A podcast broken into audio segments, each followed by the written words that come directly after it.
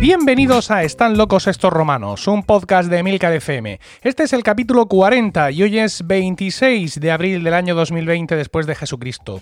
Toda la sociedad está confinada y además alienada por la incultura, la chabacanería y la falta de sentido común. ¿Toda? No.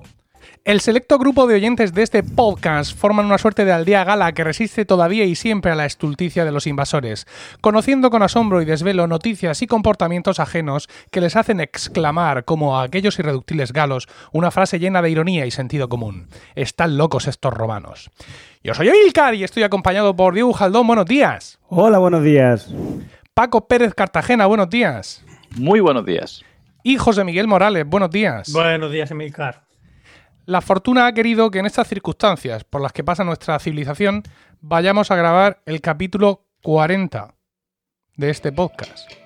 Ha sido una jugada del destino, una burla, un reto para poner a prueba nuestro ingenio, nuestra comunión y nuestro talento sin estar, como es habitual, juntos, alrededor de una mesa, sino cada uno en nuestra casa mirándonos unos a otros fijamente como peces a través de nuestra webcam. Dicen que la distancia es el olvido, pero yo no concibo esa razón. Así que aquí estamos, cuerdas, aunque disímiles, aunadas, para daros lo que os merecéis, y más en las circunstancias por las que estamos pasando. Vamos a empezar, si os parece, haciendo lo que siempre hacemos, que es leyendo los comentarios en Apple Podcast que tenemos desde el último programa, que fue el 22 de febrero. Nos disculparéis por no haber grabado en marzo. Eh, dice esta review, imprescindible, cinco estrellas. Dice, para los escépticos, para los caramojamas, para los políticos, para los de aquí y los de allá y en especial para el coronavirus y su histeria colectiva. Un par de podcasts a la semana de de dónde están estos romanos. Cuidado. Y el mundo se para. Vuelves al presente con humor y mandas a todos a tomar viento fresco. Eh, igual se ha confundido. Sin temor, sin temor y con seguridad. Seguid así, chicos, y se cierra una exclamación en estos momentos que nunca antes ha habido, ha habido ha sido abierta y hay un icono de un pulgar hacia arriba. Y esto lo escribe el usuario Buen Humor desde España. Bueno, Muy ¿Dó- bien. dó- ¿Dónde Bueno. están estos romanos? En sus casas cada uno. Bien, la otra, el otro comentario es de, mm, dice, muy recomendable, cinco estrellas. Interesante podcast sobre temas diversos y de actualidad, pero entre amigos. Enhorabuena chicos, me habéis hecho pasar un buen rato y espero que sean más. Un saludo especial a mi vecino José Miguel, que me soporta algunas mañanas y con quien tuve oportunidad de pasar los últimos minutos del desfasado 2019. Esto Oh. lo firma J. Gaspar Martín. José Miguel, necesitamos aclaraciones de ese desfase, por favor, inmediatas. Bueno, por una vez, por una vez que, que alguien me, me escribe mencionándome a mí, que no, que No. no es un, un- un ex compañero de Diego, ni un ex alumno de, de- de- de Paco, ni, ni Mm. un fiel oyente de Michael Daly, alguien que, que por fin habla sobre mí. Pues sí, mi- Y encima rompiendo tu. Encima rompiendo tu reputación de un cortarrollos. fíjate. Porque dice que estaba a tope ahí en, en- en Nochevieja. Estaba. A ver, lo que dice que es el, el- el año desfasado 2019, pues porque ya pasó su fase. Hemos empezado una nueva fase ahora en 2020, ¿no? Ah, No pensaba que habías desfasado tú. Mi vecino, Está mi vecino Con la botella de sidra. que por cierto, por cierto, eh, eh, trabajó para Teleprograma, para la revista Teleprograma, porque Qué es maravilla. diseñador gráfico y eso, y estuvo en, su- en- en sus tiempos trabajando en aquello. Lo estuvimos comentando. Y nada, pues un saludo para José desde aquí, a su familia. Sí, yo pienso que con este rollo de las fases anuales estás intentando eh, correr un tupido velo ¿Ah, sí? sobre qué pasó realmente en esa fiesta de Nochevieja, que supongo que sería allí en, en- en tu calle, Bueno, ¿no? fue, fue- en su salón, correcta- concretamente. Fue- estu- estuvimos cenando juntos en Nochevieja y nada, luego sal- salieron las guitarras y bueno, cosas que deben permanecer en la intimidad de aquel salón. salieron la guitarra y otras cosas que no son las guitarras, ¿no? También, también salieron, muchas cosas salieron por allí. Pero eh, no, no- no- no es tema, no es tema de este podcast, por favor, cambiamos de tema. ¿Cómo has cambiado, José Miguel? Sí. ¿no? Sí, No como vosotros, que Sí. rezando el rosario toda la noche. pues prácticamente. A ver, no recuerdo lo que hice la última noche vieja, Seguramente porque es muy parecido a lo que hice la anterior y lo que hice la otra, que es cenar. Yo no, yo no recuerdo la- lo que hice la última noche vieja que hice algo. Yo generalmente cenar en casa de alguien de la familia de mi mujer y rápidamente venirnos para casa llenos de hijos.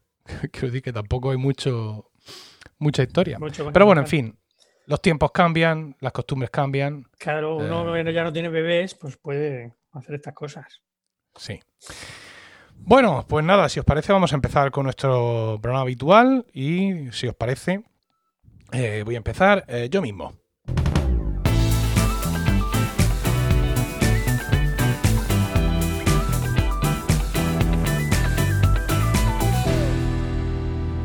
Bueno, como quizá algunos sabéis, mm, recientemente he vuelto al mundo de los videojuegos. Yo Y- también. Y no, y no hablo, no hablo de ese Angry Birds, ¿vale? Ese Angry Birds esporádico, ocasional, casual, que te echas en, en la cola de Hacienda cuando hacías cola en Hacienda, cuando, cuando podíamos hacer cola en, Ay, en ¿te general. acuerdas? Bueno, sí, ahora hacemos colas. Lo que pasa es que no parecen colas. Con tanta distancia, no, no, no, no, no se crea el mismo flow. Pero bueno, no se siente lo mismo. sí, no, no. No hay que se Eh, por ejemplo. Pero eso no, no, no me refiero a eso, ¿no? No me refiero a, a ese tipo de juegos, sino a una videoconsola de alto octanaje, ¿no? Es decir, a, a algo así con un, con un mando endiablado que requiere de un superior de piano para poder realizar todas las combinaciones necesarias eh, para no sucumbir bajo el fuego enemigo. En su momento, ya hace tiempo, allá por 2006, eh, tuve una Xbox 360, que además fue la primera videoconsola que me compré, porque aunque yo mm, en mi juventud y adolescencia he jugado mucho, pero yo nunca tuve videoconsola, yo siempre jugaba en el ordenador, jugaba en mi Amstrad CPC 464 con monitor de fósforo verde, fuera lo que fuera eso. Supongo que estaría hecho con fósforo y evidentemente el color era verde. Y eh, luego pasé a jugar con el PC. Y por medio tuve un Atari, ¿no? Pero yo un, un Atari, pero un ordenador Atari. Pero yo nunca he tenido videoconsola. Así que mi primera videoconsola, por así decirlo, fue ya mayor en 2006 con esta Xbox 360 que me dio horas de gloria a mí y a varios amigos, incluso entre los que estáis algunos de vosotros, queridos amigos romanos. Así que cuando he decidido volver por donde solía, pues eh, he querido seguir confiando en la consola de Microsoft para llenar mis escasos momentos de ocio individual. Así que el pasado mes de noviembre me compré eh, la sucesora de aquella Xbox 360 que, mm, por bendición del marketing, se llama Xbox One.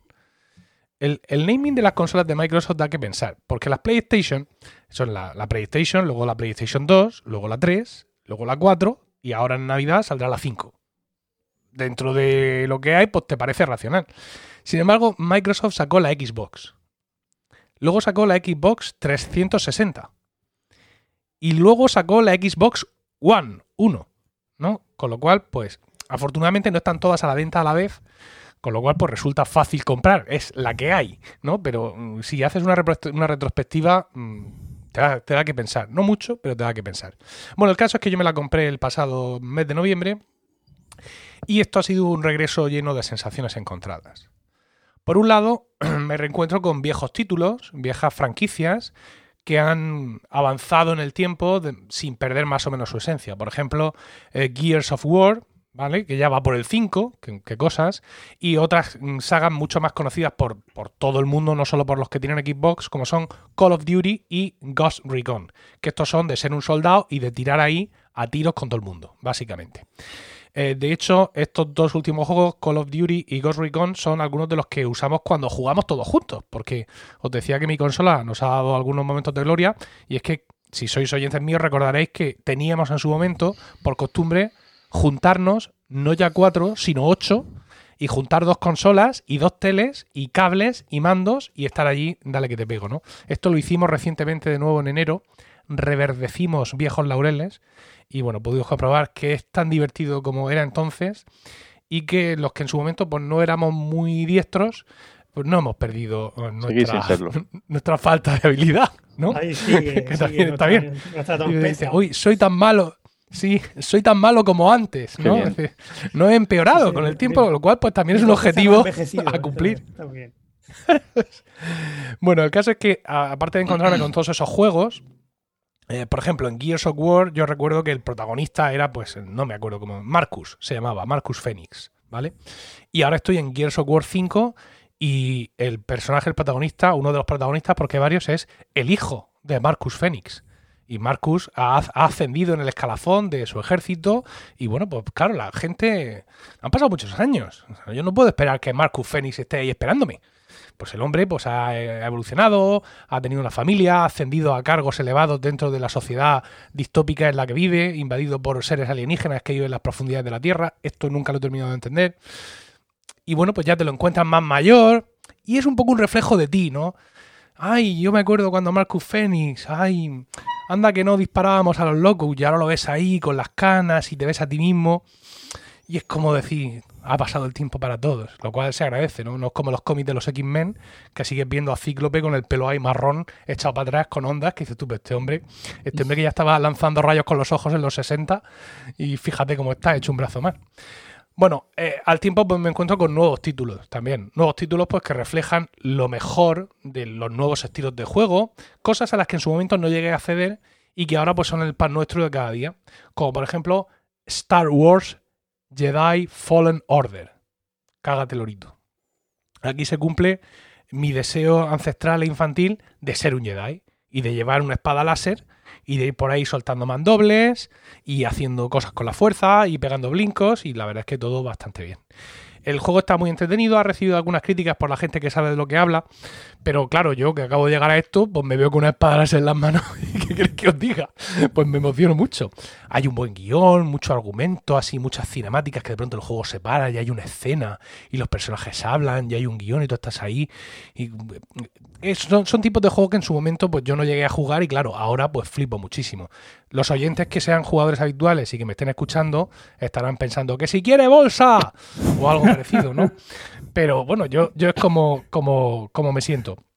Otro de los juegos que le he estado el guante últimamente, que además me lo, me lo, me lo envió un, un oyente, Trífero. Me dijo, toma, que yo ya me lo he pasado. Ah, te lo mando por correo postal.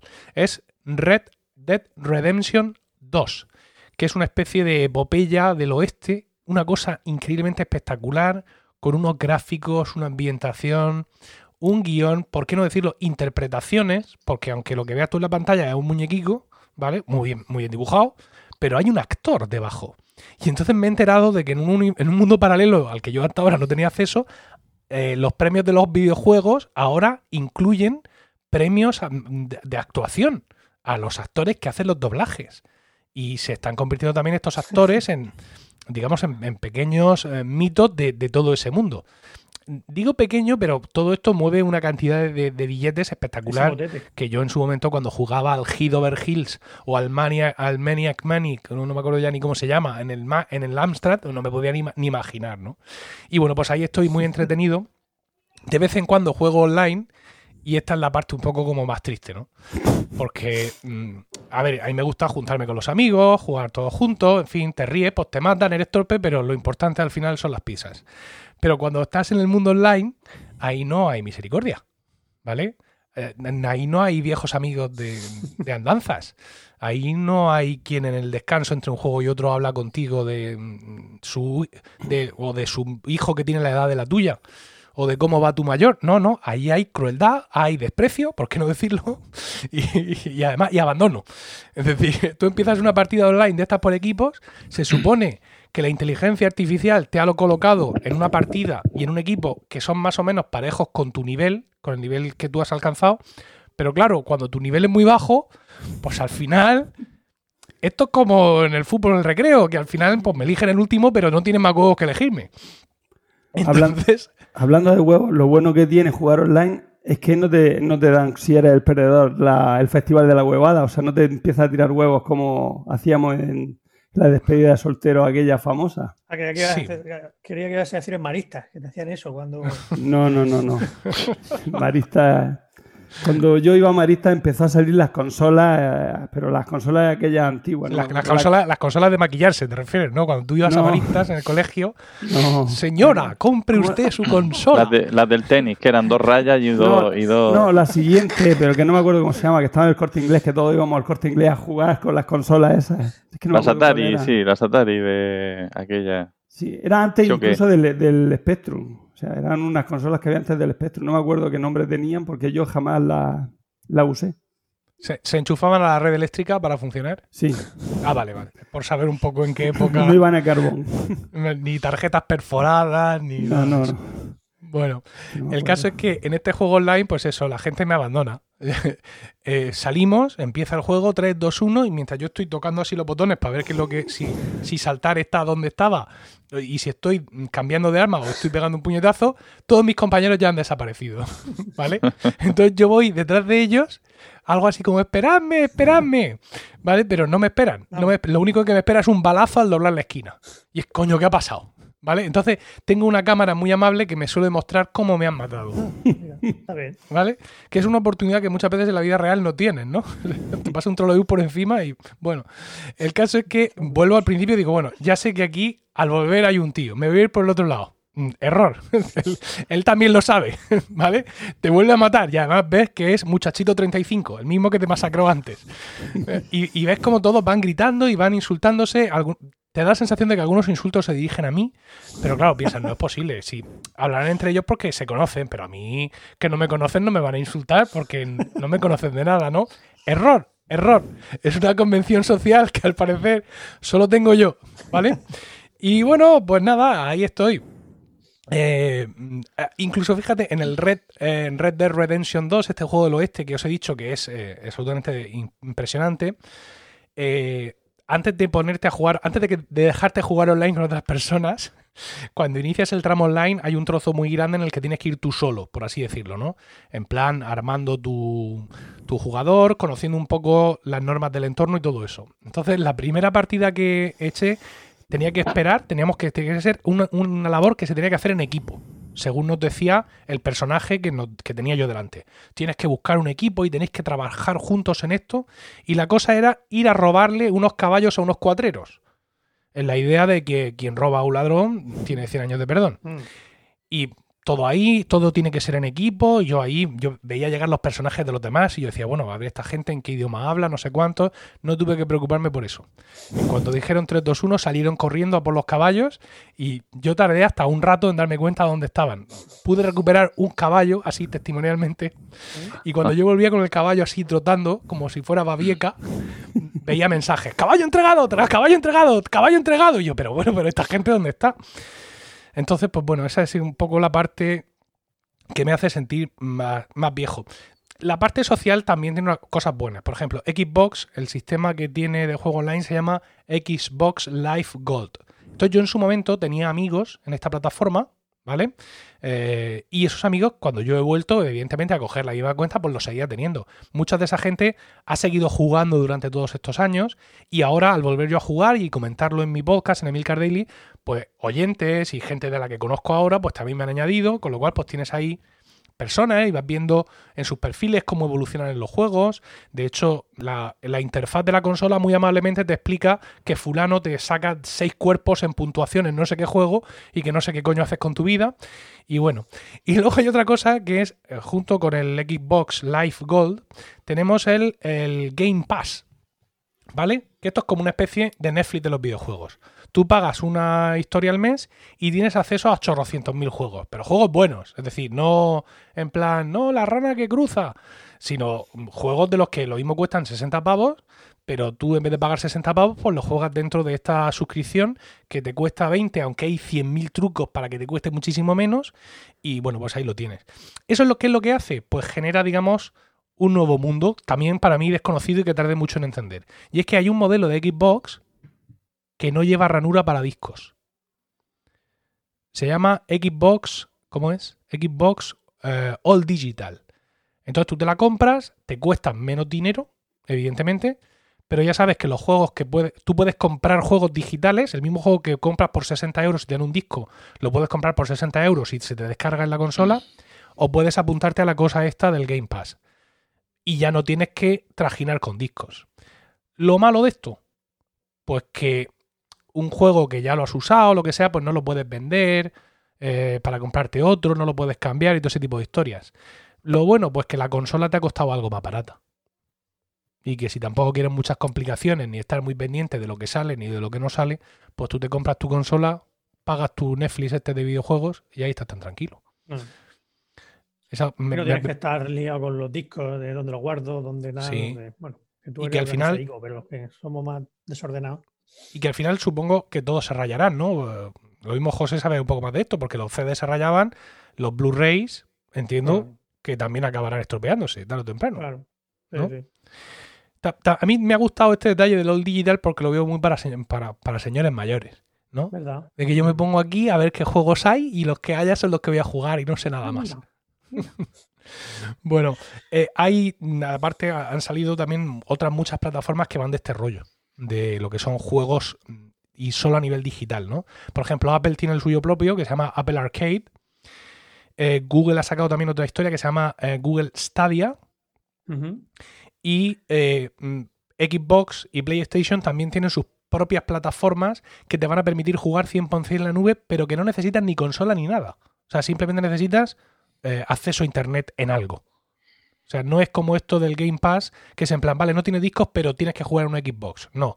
Lo que están ahí masticando los de. Xbox y los de PlayStation es para que tú juegues en la nube completamente, independientemente de que tengas una consola o, o no la tengas. Pero bueno, pero PlayStation también tiene un sistema de estos, que, que tú te descargas los juegos y Sí, sí, sí, claro, claro. PlayStation Network y eh, Plus, eh, ¿cuánto? Que mi hijo está Pero en pero todos evolucionan a lo que es full nube. Es decir, Vale, vale, ni vale. siquiera te tienes que comprar nuestra consola. Ya no nos van a vender la consola.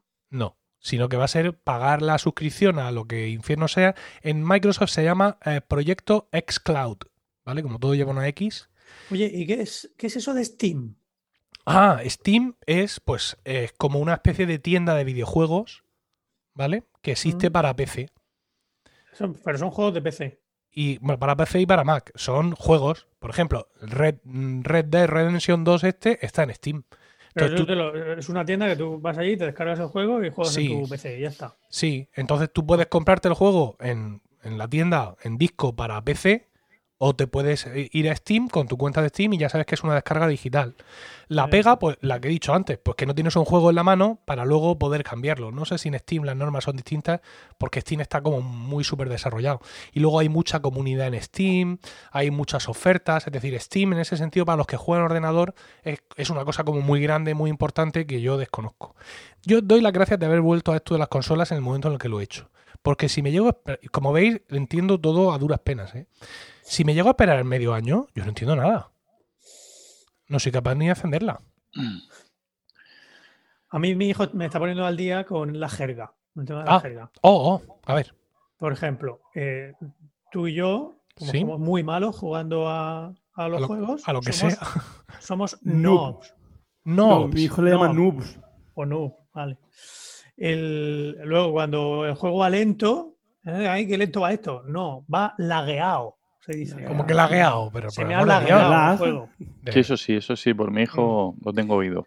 O cuando, tu hijo campeón. O cuando un juego ya directamente se estropea y tienes que resetear la consola y tal, entonces que sea bugueado. ¿eh? Es una cosa que, que esto lo estoy aprendiendo yo ahora con. Pero aquí tenemos al, al padre de un campeón de videojuegos, ¿eh? Paco Pérez Cartagena. Eh, sí, sí, sí, sí. Su Cuéntanos, hijo es una máquina. Yo creo que, bueno, es un mi, ver, mi hijo ha llegado a ser el 11 de Murcia en el Smash Brothers. Smash o Bros. Bros. Smash Bros, que es un juego Bros. de estos de combate Ultimate. Eh, yo creo sí, o sea, él, él me, me mira con mucho, con- me mira con ternura porque yo también en las últimas semanas me he dado a esto de los videojuegos, Emilio. Lo que pasa es que yo no tengo la experiencia previa que tienes tú, entonces para mí todavía ha sido más complicado. Yo nada más que he jugado, eh, bueno, he jugado alguna vez con la Wii al, al Mario Kart y tal, bueno, al- alguna vez. Pero tenía la experiencia con el Imperium, un juego de PC, hace un montón de años, que ahí sí que me piqué. Y entonces, pues, pues lo que he hecho últimamente ha sido comprarme el, em, a ver si me acuerdo cómo se llama, el Assassin's Creed Odyssey, Oh. que está ambientado en la antigua Grecia, como sabéis. Entonces, eh, pues, pues nada, me lo descargo. Pri- primera sorpresa, no estaba para Mac, lo tuve que descargar en el PC de mi hijo. Aquí es el primer problema. Y después, pues nada, he hecho dos o tres sesiones y, y no he conseguido hacer absolutamente nada. Prácticamente, bueno, voy empezando a controlar algunos, algunas teclas, ¿vale? Pero como no podía superar ninguna prueba ni matar a nadie, eh, eso sí, te- el personaje es muy curioso porque mm, por donde va va empujando a la gente. O sea, tú no quieres empujar a nadie, pero él si, si pasa al lado de gente la empuja. Y se Pero bueno. "Ah, ah", se lo- "Ah, ah". Eh, entonces lo que hice fue hacer una misión de reconocimiento. Me fui a recorrer Atenas, Ah, eh, que está chulísimo, te hacen una visita guiada allí, un- un- todo, todo entre griegos antiguos, y me escapé de la visita guiada porque lo que me decía más o menos ya me lo conocía, y me metí al, al Partenón y me subí a la estatua de Atenea, allí al, al casco de la estatua de Atenea, a nueve metros del suelo, y luego no sabía bajar. Y entonces ya me agobié por, por si venía algún vigilante o algo a echarme la bronca, o... y entonces di un salto y ya pagué el juego, y esos son mis logros. Entonces te, te iba a proponer que como tú, eh, en- entre los mm, eh, ciegos, el tuerto es el rey, pues a ver si nos buscas algún entretenimiento conjunto y nos adiestras y, y puedes dejarnos tirados e insultarnos a nosotros. ¿Vale? Vale, así que No sé si los compañeros querrán. sí. Seguro, sí, sí, yo siempre estoy dispuesto. Yo puedo buscar. Otra cosa es que sea capaz de adiestraros en algo que no sea simplemente el, el conseguir estar todos conectados. ¿Vale? Pero vamos. Buscar Yo algo tengo la, la PlayStation Plus esa, ¿eh? Podemos jugar online. En- Yo tengo la Switch. Bueno, esa es otra. Hay juegos online que son eh, que son cross platform, ¿no? ¿no? Ujú. Es decir, que por ejemplo, yo, yo puedo jugar al Red Dead Redemption 2 eh, online con alguien que tiene un PC o con alguien que tiene otra consola porque eh, digamos que el juego discurre en los servidores de la propia empresa del juego y no discurre en el servidor de Microsoft o en el de PlayStation. No sé si serán muchos o pocos los que hay, pero sí sé, sí sé que existen. Es otra cosa así como, como curiosa. En fin, qué mayores estamos. Ahora te digo. Sí. Paco, yo tengo una duda. Cuando va empujando el, el Assassin's Creed griego, va diciendo estorbas, estorbas. ¿O no? No, no dice nada, es Ah. muy mal educado. O sea, pasa lo de gente, incluso de personas mayores, de, Oh. de se- de señoras que van llevando una cesta con fruta y ¡pum! empujón al suelo. Entonces, bueno, está, está eh, es, la ambientación es extraordinaria porque dicen cosas eh, en griego, en griego incluso a veces en griego antiguo, otras veces me parece que mezcla con griego moderno. Pero como encima más o menos lo entiendo, pues, pues o sea, yo alucino, el juego es increíble y tiene una cantidad de escenarios que nunca podré ver. Ahora estoy mm, arrepentido de haberme descargado porque sé todo lo que no voy a poder hacer con ese juego. Pero bueno, No sé, dile Poco a poco. hijo que te lleve un poco. Que... a ver mi hijo se ríe. El otro día me vio levantarme cabreado y, y para eso hay un término. Cuando te levantas cabreado con el juego de ordenador porque no Ah, eres vale. capaz de superar una... Entonces se reía, dice, ¿te ha, te ha pasado esto? Me- hay un verbo así eh, spanglish que lo de define. estos. Sí. Bueno, por lo que veo, eh, el, el juego este, el Odyssey de Assassin's Creed, es también multiplataforma. Está en la Nintendo Switch, Paco. Vosotros tenéis Ah, mi una hijo Switch. tiene en la ca- Nintendo Switch. Tenéis una Switch en casa. A lo Está mejor en es más fácil Windows. con la Switch. Está en PlayStation 4 y en Xbox One. No sé, no sé si tendrá online. Yo creo que no. Esto no tiene online. Porque podríamos ir Pues juntos el empuja- juego- empujando el a la juego es gente. espectacular y podemos empujarnos unos a otros, no sé. Está- ¿Vas a decir en griego? Bueno, investigaremos. Investigaremos a ver si tenemos la oportunidad de empujarnos entre nosotros o empujar a otras personas, pero juntos. Eh, bien. Estos son nuestros, nuestros retos en el mundo del videojuego. Es conseguir empujar a la gente. Ya, A ver, como- a- porque como la cosa se venga a más, ya sabemos quién son los primeros muertos. Sí, sí. Aunque sea de forma virtual. Como, se te rebote uno lo empujado, verás tú cómo acaba. Bueno, pues ya está. Esto es lo que tenía que, que contaros, que contaros hoy. Eh, bueno, mis hijos, claro, mm, aunque ellos tienen su iPad y juegan en su iPad, ahora ven la videoconsola como un objeto de deseo. Entonces, pues yo les he configurado sus perfiles, cada uno tiene su mando, toda esta historia, y yo les pongo la consola de vez en cuando, de Pascuas a Ramos. Entonces, cometí el error al principio de ponerles un videojuego al que yo ya jugaba antiguamente, que era, o que yo conocía, Lego Star Wars. Entonces, claro, me- no me dejaban en paz. ¿Esto qué es? ¿Cómo se pasa? ¿Por qué aquí no puedo? ¿Por qué no puedo saltar? Entonces, al final les dije, mira, eh, se ha estropeado el Lego Star Wars. Broken. Está roto. bugueado. Lo siento, no, no sé lo que ha pasado. Ya no está disponible, no podéis jugar. ¿Por qué? ¿Cómo es posible? Digo, que no lo sé. Digo, pero tenéis uno, uno muy, muy parecido, que es Lego Ninjago. Ninjago son un- es un- una serie de personajes de Lego que tienen su serie de dibujos, sus muñequitos y que mis hijos son muy aficionados. Y saben Mi hijo es muy fan también. Mi hijo mayor. Digo, pero antes de empezar a jugar, estaban ya los dos con los ojos inyectados en, sangre, ¿vale? Y con, el mando esperando que se cargara el huevo. Digo, os advierto una cosa. Nunca he jugado a este juego. Nunca lo he visto, ni este ni otro parecido. No sé de lo que va, ni cómo funciona, ni qué hay que hacer, ni nada de nada. Con lo cual, no me preguntéis absolutamente nada. Y es prácticamente lo mejor que he hecho en educación en las últimas tres semanas. Porque juegan el tiempo estipulado, y, pero entre ellos, y a mí no vienen a decirme cómo se salta aquí, por qué no puedo pasar este bicho o cómo mato a aquel otro. Qué bueno. Porque al final, si yo les dejo Vaya. jugar, es para que estén ellos ahí y me dejan a mí tranquilo, evidentemente. Evidentemente.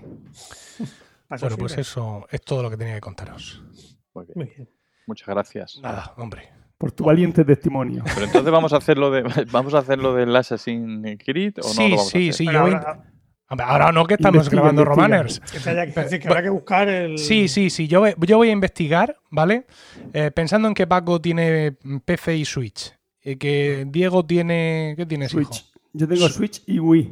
Switch. No, Wii, olvídate. Wii- Ya, ya, Wii, ya lo o sea, sé. Switch y PC también, lo mismo. Sí. Y bueno, y Pa- Paco tiene Mac y José Miguel tiene PlayStation. Tienes una Tengo una PlayStation. PlayStation 4 y PC. Y PC Mi y Mac PC también. Y yo lo que tengo, voy a ver si encuentro algo. A, mi, a mi Mac no le pidáis demasiado. No, si, si encuentro algo que podamos jugar los cuatro, seguramente será una cosa más o menos como lo de. ¿Te acuerdas, Paco? Paco, ¿te acuerdas de Sammy y Jaque? Sí, me acuerdo, sí. Sí, es el primer videojuego al que jugábamos Paco y yo juntos. Jugamos en su, en su PC de su, la En mi serpiente. 286, En en su mi 286. 286. al juego de las serpientes de, de- que había en MS2 o en Que luego lo, lo popularizó Nokia en, su- en Sí. sus móviles. Sammy Dice y. Jaque Dice. Sí, pero, pero en ese ya era malo yo. Sí, eran cuatro teclas, pero no nos dábamos mucha maña. Bueno, pues yo buscaré algo a ver si de alguna forma podemos jugar eh, juntos y reírnos un rato, empujar, ser empujados. En fin, lo que son los videojuegos para gente de nuestra edad en estos días.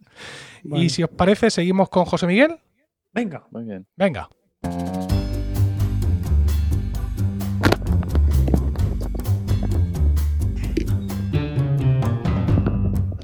Y dinos, José Miguel, ¿de qué nos vas a hablar hoy? Pues Emilcar, mis queridos compañeros romanos. Hoy os voy a hablar, bueno, empecemos la historia por la, noche de Reyes. de- no, ¿fue en Reyes o fue en Navidad? Fue en Navidad, noche de Navidad, de, esta última Navidad. Porque que Papá Noel tuvo a bien traerle a mi hija, la pequeña Inés, un libro que, bueno, no me acuerdo exactamente cómo se llama, se llama Cuentos sobre niñas rebeldes. O algo así. Nosotros le llamamos el de, la, el de las chicas rebeldes.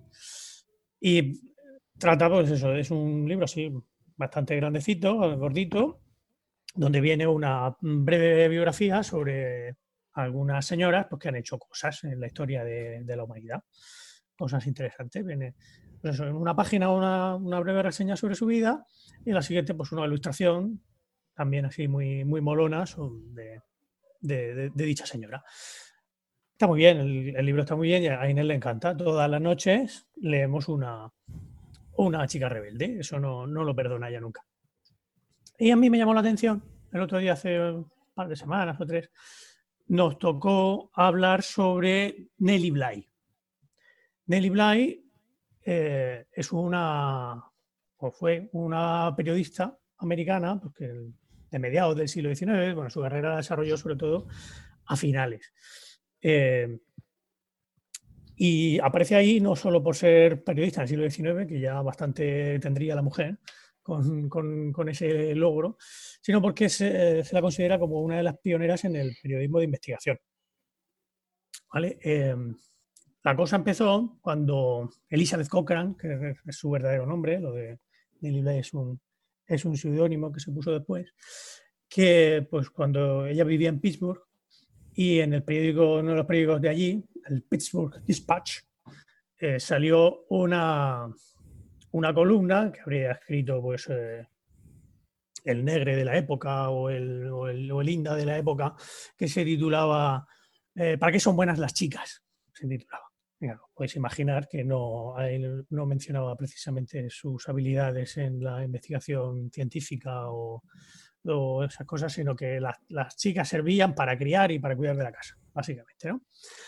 Entonces está Elizabeth, pues escribió una carta al director del Pittsburgh Dispatch, eh, indignadísima, y el director pues se quedó muy impresionado con, la, con el estilo de esta, de esta muchacha y bueno, pues después de varias, de, varias colaboraciones puntuales, al final le ofreció un trabajo, un trabajo fijo. Em, fue en ese momento en el que ella ya se cambió, eh, porque la costumbre en la época era escribir bajo seudónimo, sobre todo las mujeres, y entonces le pusieron como, adoptó como seudónimo el título de una famosa canción de la, de la época, es Dave Bly, es una canción tipo country. Tengo por aquí el enlace de Spotify, pero bueno, tampoco creo que sea. Luego lo, ponemos en el en los comentarios del si queréis, que quiera escucharla. Eh, está, está, está graciosa, Mónica. Y así pues cambió esta mujer de, nombre. Pero bueno, eh, al poco tiempo, Pittsburgh se le quedó pequeño a, a Nelly y se mudó a Nueva York. Y allí consiguió trabajo en el, en el New York World, que era el periódico de un periodista así que quizá os suene, se llamaba Joseph Pulitzer. ¿Vale? Un poco. Sí. Os sonará. ¿Vale? Pues ahí eh, le dio trabajo a este señor. Y uno de los primeros trabajos que tuvo que hacer en ese nuevo periódico, y de ahí el tema del periodismo de investigación, bueno, pues parece ser que había un, un manicomio allí en, Nueva York, el Women's Lunatic Asylum, de, estaba en la isla de Blackwell, porque tenía, había acusaciones sobre que había problemas de brutalidad con los internos y de negligencia médicas, etcétera, etcétera. Entonces esta muchacha se fingió estar loca ¿eh? y consiguió engañar a un juez, a un médico, a la policía y que la internaran en el, en el, en el, en el manicomio aquel. Efectivamente, pues estuvo 10 días allí interna y luego, los del World llamaron al manicomio y dijeron, oiga, que, es una broma, todo esto no, no, no está loca de todo, devuélvanosla. Y consiguieron sacarla de allí y escribió un libro que fue también muy, muy famoso, de 10 días en un manicomio o algo así se titulaba, donde explicaba todas las burradas que se estaban haciendo allí y que bueno, consiguió que, que pues, le metieran un paquete y cambiaran los protocolos, etcétera, etcétera. Y, y, a partir de ahí ya pues esta muchacha pues eh, consiguió bastante fama. ¿Y vas a decir algo, Milcar, que te voy a ir a arrimarte al... No, es que estoy tomando notas de lo que dices en el guion para luego pedirte enlaces. Ah, bien, bien. Piensas que tus palabras te van a salir gratis. Tendrás que darme enlaces. Visto aquí, ¿quieres mis fuentes? ¿Quieres mis fuentes? Pero no para. De, periodismo, de, seguimos queriendo tus fuentes. No, para mí, sino para mí, si son, si son para los lectores. O sea, yo, si yo que puedo ya más querer, teniendo vuestra amistad. en fin, si no sabes que yo solo miro la Wikipedia y ya está. Bueno, eh, el caso es que poco después de, ya, después de este éxito, ya en, el, en 1888, pues se le ocurrió una idea aquí a la amiga Nelly y le dijo a su, a su editor, le dijo, oye, ¿por qué no, aprovechando que se cumplen 15 años de la edición de este bonito libro que publicó, que ha publicado Julio Verne, que se llama La Vuelta al Mundo en 80 días, ¿por qué no cojo yo y me voy a dar la vuelta al mundo a ver si es verdad que se puede hacer? Eso de dar la vuelta al mundo en 80 días. Y efectivamente, ni corta ni perezosa, cogió una bolsica de deporte con dos bragas y poco más, y, y 200 libras, 200 libras y un poco de, algunos centavillos americanos, 200 libras esterlinas, no sé si recordáis del libro, que Phileas Fox se llevó 20.000 para hacer el viaje. Pues está con 200, dijo yo, con esto, con esto me baño. Y efectivamente, se siguió más o menos el mismo itinerario que siguió Fidel Obviamente, ella salía desde Nueva York, mm, bueno, de Nueva York hacia hasta Londres, luego de Londres eh, por el canal de Suez, atravesaba el Mar Rojo hasta Bombay, de Bombay a Calcuta, de Calcuta a Hong Kong, de Hong Kong a Japón en Yokohama, Yokohama a San Francisco y San Francisco a, a Nueva York. Pues más o menos hizo el, hizo el, el mismo, el mismo viaje. Que por cierto, que por cierto, le- leyendo por aquí, eh, y creo que tienen razón, no se puede considerar una vuelta al mundo ese viaje. Porque en realidad no pasa por dos antípodas. Estás haciendo una vuelta solo por el hemisferio norte. Es, que ni siquiera llegas a atravesar el Ecuador. Pero bueno, nos vamos. No, no, no, lo vamos a. lo compramos como vuelta al mundo. Eh, Es una vuelta al mundo de ricos. Exactamente, sí, una cosa ahí del hemisferio rico, ¿no? Mm. El- Cuando estuvo en Francia, cuando pasó por Francia, aprovechó la mujer, así ya encima, encima haciendo alarde de que no tenía prisa, para visitar Julio Verne. Fue a, a la casa que, que- donde vivía Julio Verne en, en Amiens y ahí pues estuvo haciéndole una pequeña entrevista, la recibieron muy bien, el matrimonio Verne muy, muy, muy maja y todo con ella. Eh, entre otras cosas, le preguntó la, la periodista le preguntó a Verne que de dónde había sacado la idea para el libro y le comentó pues, que fue un artículo del- de un periódico francés de la época que se llama Le Siècle, ¿no? el, el siglo, eh, pero que donde en, en ese artículo, pues a raíz de las últimas de los últimos logros tecnológicos de la época, pues en, en el artículo mm, comentaban que se podría hacer eso, eh, dar la vuelta al mundo en, en 80 días. Lo que pasa es que en el libro no tenían en cuenta el giro dramático ese que, le da Verne a la, a la novela de que Phileas Fogg llega a Londres sin darse cuenta de que, como ha estado adelantando el reloj una hora en cada paso del meridiano, pues eh, según sus cuentas, él estaba un día más tarde. Y cuando en realidad era un día menos, ¿no? Entonces, en el- eso se le ocurrió a Verne y dijo, y gracias a eso es por lo que hace el libro. Si no, no hubiera hecho el libro. Digo, "Vale, hacer el libro sin esto no, no lo hago. Pero que como se le ocurrió la cosa aquella del, de que llegaban un día, un día antes de lo previsto, pues fue por eso por lo que decidió escribir el, li- el libro. Todo esto se lo cuenta, se lo cuenta en aquella entrevista. Em, por cierto, que la- hablando de, de eso, de cuáles son esos, esos avances tecnológicos que permitieron dar la vuelta al mundo, en el- o que, que- que le permitieron en el Live dar la vuelta al mundo y que, y que previó que previó Verne que, que permitirían dar la, bueno, Verne y este, y este artículo del, del siglo. Pues era el a ver, ¿dónde lo tenía yo por aquí esto escrito? En alguna parte. Ah, perdón. Esto lo Sí. tenemos que haber retransmitido en directo. Sí, ¿verdad? A tiempo estoy, ¿eh? No, no, no. Sí, sí. El, el mismo enlace de Zoom con el que vosotros habéis entrado. Yo me he Puedo peinado. entrar. Lo tiro en Twitter Eso, tíralo, tíralo. y, en- y entran aquí por lo menos uno o dos. Uno, uno dos mínimo. Y duran. Bueno, a lo que iba. Eh, que sí, el primero, el, cuando se completó el, el transcontinental, el, el tren transcontinental de América, ¿no? el famoso tren del salvaje oeste, que fue en el, en el 69, 1869. Luego, el, el subcontinente indio, también cuando, cuando Phileas Fogg va de Bombay a Calcuta, lo hace en tren, atravesando todo el subcontinente indio en tren. Y por último, que eso fue en 1870. Y por último, la, la apertura del canal de Suez, que también fue en el 69. Ah, Fijaos que el libro es del 73, el artículo del siglo será del 71, me parece que era.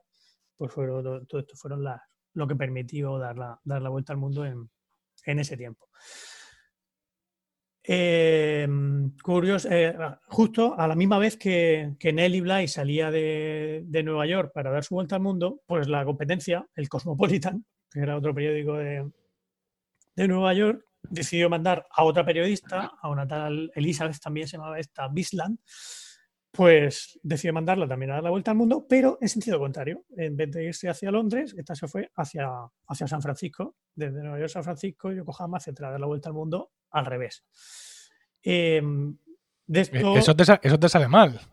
claro, esto Ahí pierde- pierdes un día. ahí Quieres un día. Pierdes un día, exactamente. Por eso. Por eso ella no le salió tan bien. Pero bueno, ahora, ahora os cuento cómo acaba la cosa. Pero bueno, sí, también si se la comieron los mengues al pasar por, por el Congo. Efectivamente, que puede ser un problema más gordo que, Sí, que, que el cambio horario. el cambio horario. El- de esto, la, eh, Nelly Bly no se enteró hasta que ya estaba casi en Hong Kong. O sea, ya prácticamente estaba, estaba terminando. Pero dijo, a mí no me vengáis con carrera. Yo, yo he salido a ver si esto se puede hacer, pero no, no estoy haciendo una carrera con nadie. Y, efectivamente, pues Nelly Bly consiguió llegar a, a Nueva York 72 días después de, de salir. También es verdad que, que Pulitzer salió un poco a su, a su, en su auxilio porque había perdido no sé qué barco y entonces le mandó un tren, un tren a San Francisco, le mandó un tren de- privado, ¿cómo se llama esto? Un, un charter. ¿no? Le mandó Un, un- tr- un tren privado. Sí, sí. un- le- le El concepto me deja muy loco. Ah, claro, porque estamos hablando de, de finales del 19. Ya, pero ¿cómo va a haber un tren privado? Sí, bueno, pues que, que- La vía es una. y- pero igual que el- el- un charter, es un charter. No, no, igual no. charter, pues un Igual no, charter. porque hay, hay varias rutas aéreas. No digo yo que se vuele libremente por ahí como, como las alondras, Bueno, pero, pero, tú lo- tienes varios sitios por donde echarte. sí, Pero la, la vía, de- de por ejemplo, nombre, ¿no? yo quiero sacarme, yo quiero sacarme un tren privado a Cartagena, Sí, ¿vale? Porque me apetece ir allí a ver el submarino y a, y a- y a lo que me dé la gana. sí. Ojalá, ojalá pudiera ir a ver el submarino, un- aunque fuera de lejos. Y digo, ah, pero yo en, la- que en el coche no. No. Y en el tren con la otra gente tampoco. que vete a Sí, saber qué- Me voy a sacar un tren privado. A ver, que me pegan. ¿Por dónde? ¿Por dónde lo meto? Por la misma vía, pero es que resulta que las ¿Qué? vías no están ocupadas todo el tiempo. Hay raticos pues, cuando no pasa ningún tren. Pues tú Ah. aprovechas esos ratos. ¿Vale? Eres un, empre- eres un emprendedor. ¿Has visto? Lo tienes todo pensado. Vas a hacer una startup de trenes privados. Yo lo voy a hacer y me voy a forrar. Me vais a quedar aquí. Os voy a comprar consolas a todos para que podamos ¡Ay, qué jugar bien! a, a lo que yo quiera. Bueno, pues eso. Le mandó el tren aquel y consiguió estar en, en- en Nueva York a los 72 días y pico de, de haber salido. Y la otra, la Island, mm, pues llegó cuatro días. O sea, tardó 76 días en llegar y la tía también lo completó. O sea que Ah, tampoco está mal. no estuvo nada mal. ¿Vale? Luego, después de esto, pues se han ido haciendo, evidentemente, mm, en Actualizaciones. Sí, el- ya en en 1913 ya se tardaban apenas 36 o 37 días.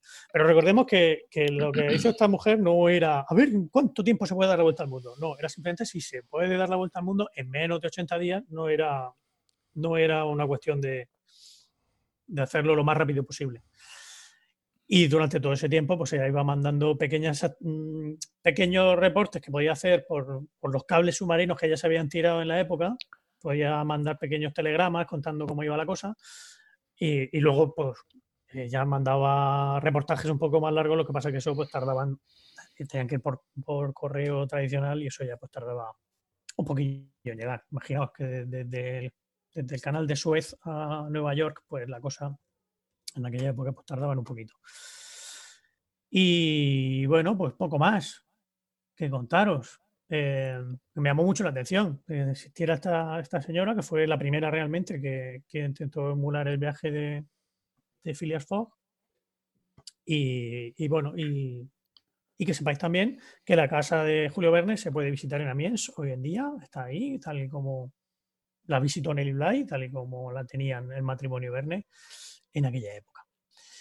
Y ya está, esa es mi historia de hoy. Muy bien. Qué bonito. Era, era como el tío Matt el viajero. ¿no? ¿Verdad? En- enviando crónicas. De los Fraggles. Claro, qué bueno.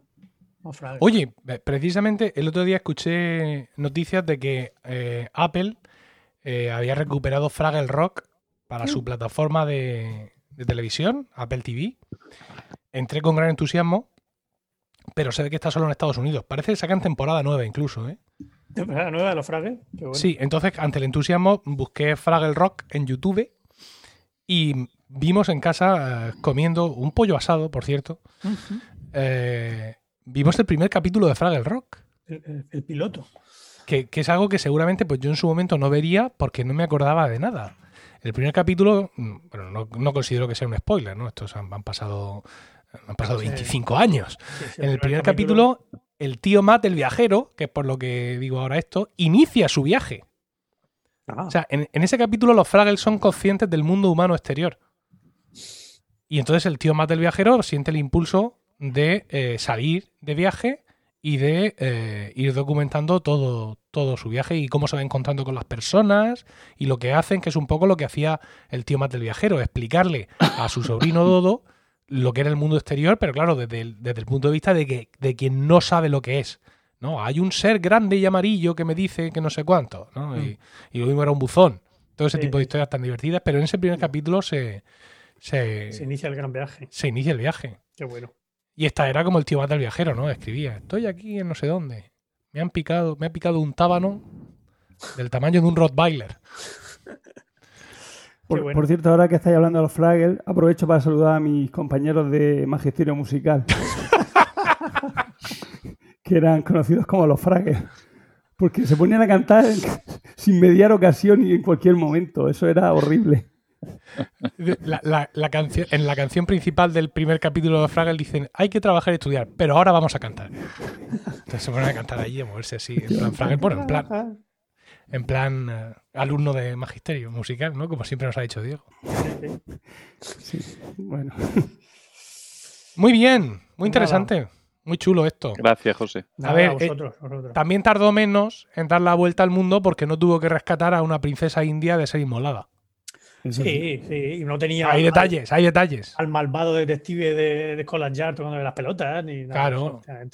Pero bueno, le dio tiempo, no creas tú que le dio tiempo eso, a visitar a los Bernet en Amiens. Le dio Sí. tiempo a visitar un- una leprosería en China. porque, Hombre, claro, que- bueno, Eh, quieras que no. El escala enlace- imprescindible. el, el- el enlace entre, entre Hong Kong y Bombay, pues no, no era todo, no tenía todas las, las, las opciones que a ella le hubieran gustado, ¿no? Entonces, pues tenía ahí algunos días de, de sobra y dijo, ¿qué hago yo ahora?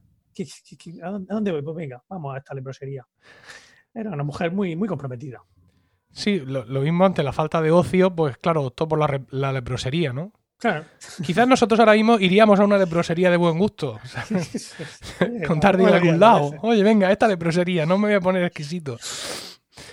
Bueno, pues muy bien, José. La- eh, Venga. Las medidas higiénicas no serían mayores que las que tenemos ahora mismo. Mi, mi mascarilla y mi... Lo que haga falta. bueno, pues continuamos con nuestro programa y vamos entonces con Paco.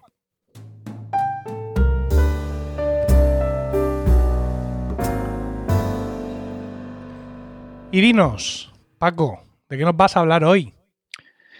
Pues yo voy a hablar de despedidas. Eh, y bueno, eh, ya quedamos que íbamos a evitar según qué temas, aunque yo tengo que. Mi, mi introducción tiene que partir de ahí. Ya Venga. volar libre. Muy bien. Bueno, eh, estos últimos días eh, en la calle Salón, que da al estudio que yo tengo, desde donde estoy hablando ahora mismo, eh, se ha montado, pues como en muchas calles, un concierto balconero espontáneo. Y, y, bueno, hay un dúo formado por una chica con buenas cualidades vocales y su, su amigo, novio o, o- persona a la que le ha pillado en la casa en ese momento y se ha tenido que quedar allí, que hace de guitarrista. Eh, tienen, están muy bien preparados, tienen micrófono, amplificador y como la forma de la plaza y de los edificios les favorece, pues la calidad de escucha en general es bastante buena. Eh, el concierto se produce eh, a diario después del, en cuanto terminan los aplausos. Al principio era una o dos canciones, pero cada vez, conforme pasan los días, las canciones van durando más, eh, hacen, se hacen versiones a sí mismos, ¿no? de un día para otro, incluyen cosas, meten solos de... eh, la cantante se va soltando, a veces ya gesticula, coge el micrófono, eh, lo, lo agarra como bono cuando, cuando está en sus grandes momentos. Al, al guitarrista se le puede ver calentando incluso unos minutos antes, en plan Paco de Lucía, con los eh, con- haciendo, haciendo tiempo. Eh, y, eh, y bueno, y, y- y- y yo de, de vez en cuando me quejo así en voz baja ¿no? de, que, de que el repertorio se repite. Entonces mi santa esposa eh, corta mis intentos de rebelión diciéndome que eh, si nadie más se atreve a cantar, pues que canten ellos. ¿no? O sea, que, que- a ver, que, si tengo algo mejor que ofrecer, que lo, que lo haga. Yo le replicaría, pero no lo hago, que, que ha habido intentos por, por parte de otros de salir a cantar, lo han intentado. Sí, Han intentado poner, poner incluso música. Ah, hubo un día un señor que tocó el himno de España con la trompeta. Eso. Pero esta, esta gente no tiene, no tiene piedad. O sea, ellos siguen a su rollo hasta que el, el outsider se cansa, ¿no? Y al final triunfan. Eh, es como, bueno, si lucharan por, por un escenario. Em, eh, bueno, pues eh, haciendo un poco también, en fin, eh, profesión de, la, de su himno, que es el I'm still standing, ¿no? Entonces yo aquí soporto lo que, lo que me echen, incluso a todo el que venga aquí a quitarme protagonismo. De hecho, Nuria me propuso cantar algo nosotros algún día y, vamos, no, por supuesto que no, le dije que no, pero que si lo hubiéramos hecho tampoco nos habrían dejado. O sea que, que, en fin, que ese es el panorama ahora mismo. Y bueno, pues de, aquí surge la pregunta por la que empiezo yo, ¿no? Dice, ¿qué harán esta gente cuando ya no haga falta salir a cantar? O cuando se acaben los aplausos de las 8. Porque se acabarán los aplausos de las 8. Seguro, Nos sentiremos mal cuando se acabe, cuando dejemos de aplaudir a las 8. O sea, vamos a estar diciendo, oye, ¿por qué no seguimos aplaudiendo si, en fin, eh, ¿habrá gente que se alegre cuando ya no se aplauda a las 8? Seguro. Eh, bueno, ¿cómo van a saber que ha llegado el momento de, callarse? Eh, y esto pues me, lleva a la reflexión sobre las despedidas y sobre saber despedirse. Eh, voy, a, dividir mi, exposición en dos partes, las despedidas indignas y las despedidas dignas. Eh, hay algunas despedidas que son indignas por definición, ¿vale? Para mí el paradigma son las despedidas de soltero y soltera, que ya sé que vosotros sois muy de despedidas de soltero. Eh, No, somos muy de despedida de soltero. Para Cuando se nada. casa algunos, la hacemos y ya está. Pero no somos ni más ni menos. Sí que gustan, hombre, que juntáis y las disfrutáis. Yo he estado en una con vosotros, tengo que decirlo, en la de Juan, Sí. y, y, bueno, se pasan bien porque son despedidas mm, alternativas, no son la- Claro, son despedidas como las que hacemos nosotros. Además, te recuerdo, Paco, que tú te que yo me fui a dormir y tú todavía estabas en la discoteca. Vaya, Va. vaya, vaya, vaya. O sea, bueno, la discoteca. Hay algunos que les gusta más, bueno, ¿cómo se llama aquello? Era un pub, sí, y era, No, estábamos nosotros Era- era prácticamente un- solos. ¿qué- ¿Pero qué dice? Pero si era el, el pachá de ahí de, de, de Mojácar, el, o el Maná, perdón, no me acuerdo cómo se llama el sitio. que voy Pues ya ni me acuerdo, fíjate. Pues sí. Ni me acuerdo de eso, de esa parte. Me acuerdo del, del pub. Bueno. Eh, pues nada, mi problema con las despedidas básicamente es que no despiden nada, que, se despiden una despedida. Eh, es todo falso, todo mentira, pero bueno, se puede pasar bien. Eh, o despedidas eh, incómodas como las de los actores cuando salen a saludar cuando la gente ya empezaba a irse, ¿no? Esto que la gente está dejando de aplaudir y, entonces sale el actor porque ha pillado un último aplauso y sale, ¿no? Y ya, venga, todo el mundo a volver a aplaudir. Eh, o la despedida de la, de la prima donna cuando no termina de morirse en la ópera o en la obra de teatro, empieza a morirse y ahora espérate que me da tiempo a dar un la más y, y todo esto. Este tipo de cosas que generan la sensación de, de incomodidad. Bueno, la gente es que no sabe ya cuándo ha llegado el momento y no es tan fácil, por lo que se ve, de decir adiós. Eh, ahora, mm, Emilio, es cuando si puedes pinchar eso, déjame que lo introduzca con una frase, lo que te he dicho. Eh, tenemos un seguidor eh, muy, muy fiel eh, en Twitter que, es ni a sol ni a sombra, eh, ar- arroba ni a sol ni a sombra, eh, y que por lo menos a mí siempre me está comentando cosas de, la, de los programas que hacemos. De hecho, me sugirió que hiciéramos una edición de Romanos siguiendo el formato del programa de Jiménez Los Santos, eh, que yo no he oído, pero bueno, podemos estudiar, ¿vale? Bueno, pues no me perdonaría él, que es un, un gran amante de la literatura y está estudiando literatura, que no, que no citáramos el conocido poema de Juan Ramón Jiménez, El viaje definitivo.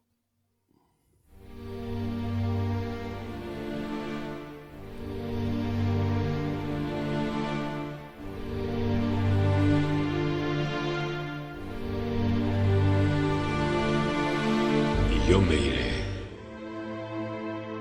Y se quedarán los pájaros cantando. Y se quedará mi huerto con su verde árbol y con su pozo blanco. Todas las tardes el cielo será azul y plácido. Y tocarán, como esta tarde están tocando las campanas del campanario. Se morirán aquellos que me amaron y el pueblo se hará nuevo cada año. Y en el rincón aquel de mi huerto florido y encalado, mi espíritu errará nostálgico. Y yo me iré. Y estaré solo sin hogar, sin árbol verde, sin pozo blanco, sin cielo azul y plácido. Y se quedarán los pájaros cantando.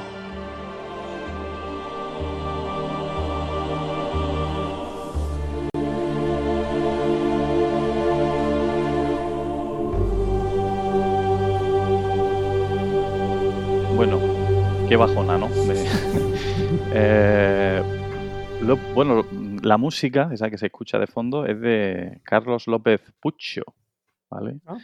Integrante de, de Le Luthier. Eh, y bueno, es un poema que, que a mucha gente le gusta mucho, es muy, muy emotivo, ¿no? Eh, eh, em, para mí es un poco excesivo, ¿no? A mí tengo que reconocer que me ha gustado y lo he oído y me encanta la narración que hace, que hace Paco Valladares, que es el que lo lee, pero, pero es como el, el poeta, mm, me da esa impresión, ¿no? El poeta que dice, yo algún día me moriré, pero como no voy a estar ahí para disfrutarlo, voy a causaros ahora muchísima pena y así lo veo y lo disfruto, ¿no? Eh, Disfruto la pena, ¿no? disfruto la pena que os causo, ¿no? Eh, bueno, eh, eh, Esto, esto es así, ya- esto es así, Paco. Queremos que nos lloren, o sea, queremos que, que sufran nuestra ausencia, no ya que nos echen de menos, que, que es lo bonito, no, no, que lo pasen mal. Yo no, ¿eh? No, nosotros puede que no, pero es que eh, Juan Ramón Jiménez era un personaje bastante retorcidillo, ¿vale? Entonces yo no lo descarto. ¿no? En cualquier caso, nuestro, nuestro seguidor, ni a sol ni a sombra, seguro que tiene alguna teoría. Ah, y, aquí ya paso a, bueno, pues a estos, a estos artistas de todo género y eh, que, que están casi ya con un pie en la tumba, ¿no? Y les cuesta, les cuesta despedirse, ¿no? El mito de los rockeros que nunca mueren o de, o de morir con las botas puestas, ¿vale? Eh, hay algunos que lo han hecho medio bien, como por ejemplo Miguel Ríos. Miguel Ríos en 2010 dijo, bueno, inició su gira de un año de despedida eh, y, con- y, bueno, concedió una entrevista diciendo que retirarse a un tiempo es un acto de honestidad, no solo en música, sino en cualquier oficio. Se retiró con 66 años, es decir, una jubilación de trabajador normal. Y aunque después de eso ha hecho discos y ha hecho colaboraciones, pero no los ha hecho, no son discos de estudio, digamos que son recopilaciones o, eh, vamos, que él ha cumplido, ¿no? Pero hay otros, como Bob Dylan, por ejemplo, que no, esta idea no, a él no le cuadra. Sabéis que Bob Dylan, su último disco de estudio fue en 2012 y lleva desde entonces de gira ininterrumpida, ¿no? De vez en cuando para y entonces le pone un nombre nuevo a la gira y la vuelve a empezar. Pero Ahora- en realidad es, es una gira que no acaba. Ahora ha Sí. sacado nuevas canciones. Ha sacado una nueva canción, creo. Una nueva canción. Una Bueno, o dos, pues- creo. Pues, pues, algo, pues algo es. Le han dado un Nobel. Entonces, eh, eh, Sí, le bueno. dieron el Nobel, sí, le dieron el Nobel, a ver si paraba ya de dar conciertos, pero no, no, se lo, no cogió, la, no cogió la indirecta. Eh, que bueno, que, que quien ha estado en sus conciertos, en estos años de conciertos ininterrumpidos, ha tenido fases en las que la calidad bajaba muchísimo. De hecho, creo que el concierto que dio en Lorca hace 7-8 años, creo que fue una cosa súper lúgubre y triste.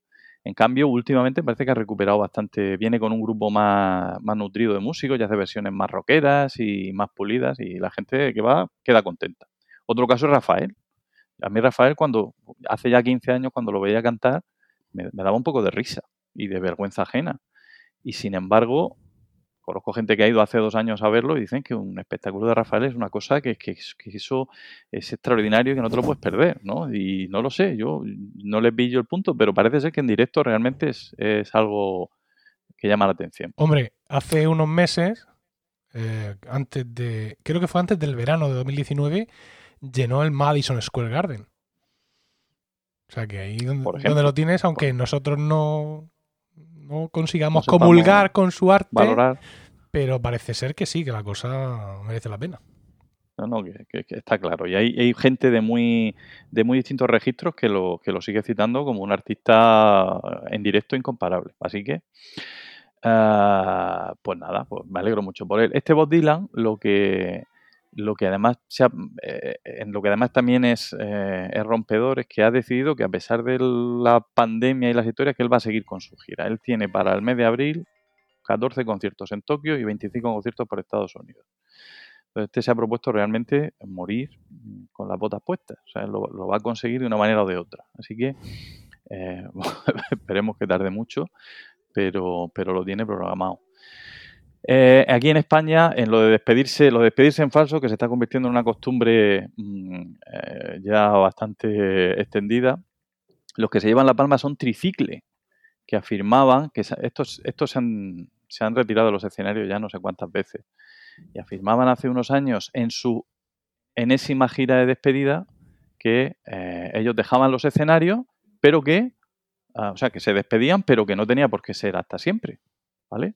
Que, que si el público lo seguía reclamando, ellos se llevaban bien y tenían salud, que por qué no iban a volver. Entonces ya el concepto de despedida, pues ya es, eh, es que está cambiando, se ve, pues ya no es lo que nosotros entendíamos que tenía que ser una despedida. Esta gente mm, dice, si le podemos sacar a esto, le podemos sacar el pringue a- al tema, ¿para qué vamos a dejarlo pasar? ¿no? Entonces es una pequeña estafa, porque tú compras una entrada para un concierto de despedida o para una actuación final y, y una parte de lo que pagas está en la nostalgia, en el momento, en la intensidad, ¿no? Pero esto ya no, esto parece ser que no. Ah, bueno, lo poco agrada, lo mucho enfada, ¿no? Que, que decían los clásicos. Eh, yo eh, ya esto lo, lo- llevo hasta, hasta, otro, hasta otro punto, ¿no? Al punto de, la- de lo que es las despedidas dignas que os decía al principio. Eh, hay, bueno, hay un texto que, que para mí es muy interesante, es el, la muerte, vamos, muy interesante, no es, no es la mejor manera de describirlo. La- el pasaje de la muerte de, Don Quijote, en el Quijote.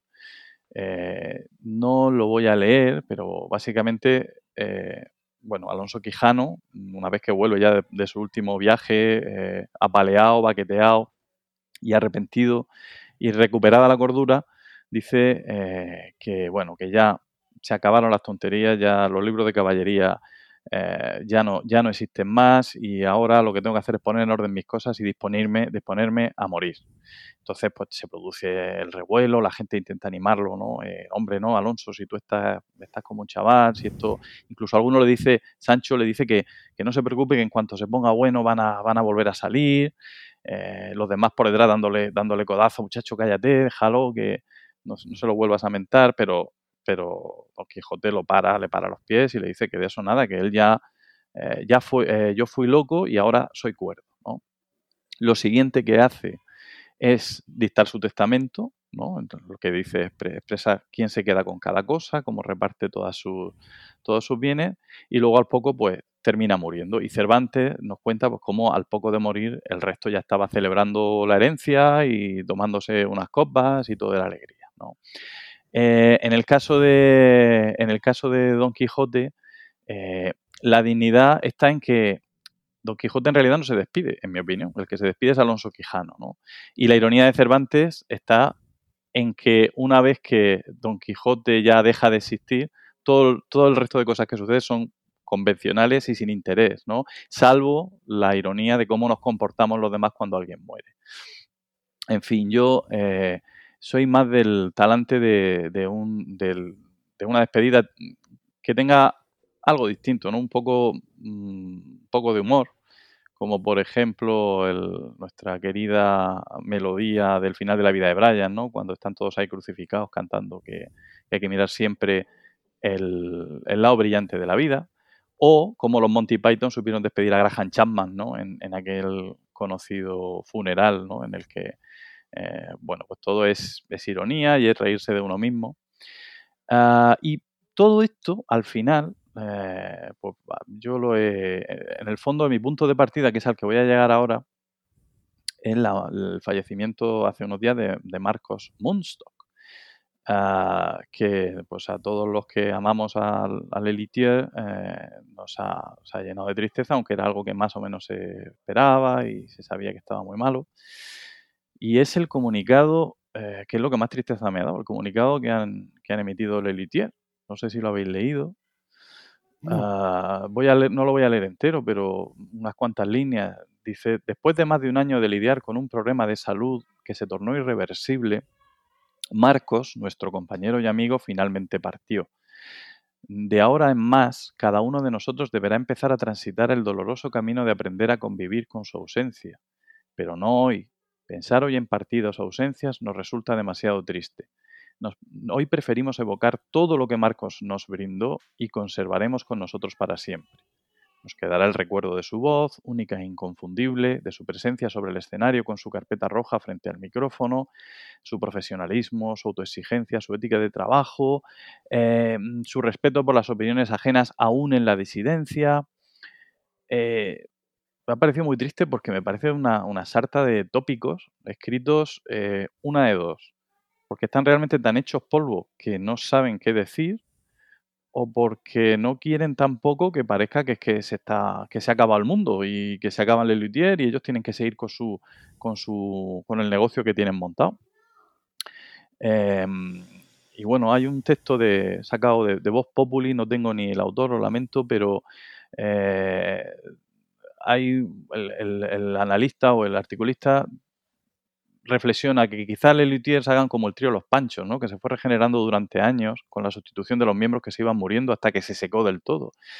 Eh, yo creo que en este caso es imposible, por más voluntad y talento que le pongan los nuevos, no se pueden re- reemplazar las caras dañadas de un diamante. Eh, ya falleció, falleció el primero, el fundador, el, Masana, después murió Rabinovich eh, y, y con la muerte de Munstock realmente tiene sentido que siga Lelitier. Eh, ya tienen, tenemos sus grabaciones, el, el negocio, los derechos de autor pues están de un modo u otro, eh, pero tiene sentido mantener esto. No sé qué pensaréis vosotros. Yo creo que no, pero Yo también pienso que no. Yo creo que cuando murió Rabinovich ya, ya, ya, ya, ya habían muerto el Luthier. No sé que ahora con la muerte de Munstock di- no tiene ningún sentido. Y el Es pianista, poco- ahora mismo no me acuerdo, creo que también se ha retirado. O sea que ¿Quién? le queda nada más. El que toca el piano, no me acuerdo cómo Ah, se llama, sí. ahora me queda. Mm, acuerdo. Se ha retirado, solo queda. eh, Carlos Núñez Cortés. ese, se ha Mm. retirado también. Claro, Así que ya. Pues eh, esa era la, en fin, esa era la reflexión y a donde yo quería llegar, ¿no? Eh, bueno, hay que saber, creo que como Miguel Ríos decía, está muy bien saber cuándo hay que retirarse y eh, eh, yo que sé, que Queen siga dando conciertos por ahí, o sea, que haya tributos a Queen, vale, pero Mm. que siga Queen dando conciertos sin Freddie Mercury, mm, bueno, sin Freddie Mercury y si John Deacon, el bajista que dijo que con él no contaran, ¿no? Pues parece que no tiene mucho sentido. No, no sé si esto es- ya es mezclar la velocidad con el tocino, pero es como una pequeña traición a, a lo que fue el grupo, que además no va a recuperar nunca su, su grandeza ni su... Y nada, eso es lo que quería contaros. Muy bien. Gracias. vamos callados. Gracias. Es que ha sido sí. Yo, impactante. ¿te refieres? Todos, No, pero no, tú no. especialmente. A ver, yo es que no soy muy seguidor de, de Luthier, en concreto nada. Pero no, no porque no me guste ni nada de eso, sino porque pues, me ha dado por otras cosas. Yo, Le, Le Luthier, pues la, la admiración que les pueda tener es a través de vosotros, ¿no? De lo que vosotros habéis disfrutado con todas esas cosas suyas y pues de algunas cosas que yo sí he podido escuchar por ahí que me han hecho especial gracia, pero no tengo ese seguimiento absoluto. Eh, era compañero de trabajo mío hasta hace algunos meses el, el que creo que es el presidente del club de fans de Lelutier aquí en España. Madre mía. Los además los conoce personalmente, eh, le llaman cuando vienen a España, él va a verlos, una cosa así como, como súper íntima y tal. Y, y sé que, bueno, pues que es un grupo que, que mueve mucho, por así decirlo. Lo que pasa es que me has tocado a mí, personalmente, porque cuando tú estabas hablando de las despedidas y todo eso, pues no he podido pensar en evitar en mi propia despedida. ¿no? Cuando tuve que dejar el coro y luego cuando el coro nuestro pues también dejó su actividad y un poco algunas actividades que se han generado por algunos compañeros como intentando mantener el, el estandarte arriba, ¿no? Actividades que evidentemente han quedado truncadas por completo por, por todo esto, ¿no? Y bueno, mm, pues te da por pensar si lo hiciste bien, si estuvo bien como lo hiciste, si tenías que haber sido más rotundo, si tenías que haber sido menos rotundo. A ver, yo tengo claro que la decisión en su momento pensé que era la correcta y además el tiempo a mí me ha dado la razón, porque he visto lo que yo ya sabía, que era imposible compatibilizar eh, el, el nuevo, el nuevo bebé, ¿no? la introducción del tercer hijo, con esa actividad en concreto de dirigir el, el coro. ¿no? O sea, en ese sentido, tengo claro que fue lo que hice, que lo que hice era correcto, que no significa que, no me duela, que no me doliera entonces y ni me siga doliendo ahora, ¿no? Pero bueno, quizá en todo aquello vosotros hicisteis un programa después, eh, queríais más o menos seguir, luego decisteis que no. siempre he pensado que lo mismo eh, yo tendría que haber dicho intentar convenceros de aquí se ha acabado. ¿No? Eh, lo que pasa es que en su momento, sí, aunque yo he sido el director y todo eso, pero yo siempre he querido que lleváramos todo lo del coro como muy entre todos. ¿no? Es decir, que no tuviéramos la idea de que esto era mío y ya está, sino que todos sintiéramos el proyecto como, como de todos. Porque eso era lo que iba a dar la mayor implicación de todos vosotros y como, como así fue durante todos esos años. Entonces sentí que aunque yo tenía mi decisión y lo mío estaba bien, que me parecía un poco injusto decir, como puse el ejemplo en su momento, y la pelota es mía y me la llevo. Y alguno y alguna de vosotros luego me ha dicho que tenía que haberme llevado la pelota. Porque podían comprarse otras pelotas. Pero claro, no sé si esto aplica a los grupos de renombre internacional. ¿Sabes? No sé si Brian May con el otro que quede y con el cantante de turno se pueden llamar Princess o algo así. Eh, o Lelutier puede tener otro grupo que sean los arregladores de instrumentos y, O y musicisti, como se llamaban al y principio. hacer otras cosas, ¿no? Entonces, pues. Pero sí, a mí, a mí también me llama, me llama un poco la atención ¿no? lo que tú dices. ese- esos generalmente ocurre en artistas, ¿no? Esos artistas que ves por ahí errar y dices tú, este hombre es que no se quedará en su casa, pero es que, bueno, el arte muchas veces no te deja, ¿no? Eh, no- un no concepto te- que, que yo siempre he llamado la, la eutanasia, eutanasia coral en su, Sí. en su momento. Y aquí se puede aplicar en general, ¿no? La eutanasia artística. Yo, en el caso concreto de la música, pues yo tampoco quería hacer otro proyecto después de, de tu salida, Emilio. Pero bueno, hubo gente que, que estaba muy entusiasmada con la idea y tal. Y bueno, y al final, pues, por ello, por hacer un favor, pues dije, venga, me trago mi, mi- mi ideología de- en este sentido y tiramos para adelante. Pero luego, pues, efectivamente, se demostró que, a ver, no es que el proyecto que hicimos fuera, me arrepienta de haber hecho ese, ese proyecto, fue una cosa muy interesante y, y aprendimos muchas, muchas cosas de Jan, que fue el, el que dirigió aquel proyecto, ¿no? Pero que pues, creo que hubiera quedado más cerradito en la historia del coro, más, Más redondo. más redondo, exactamente, con aquel Sí. concierto que hicimos contigo al final y, y fin, haber acabado la historia. Hombre, yo creo que yo creo que en el fondo hiciste lo correcto, ¿vale? Y eso que yo, como sabes, yo no me quedé al, último proyecto.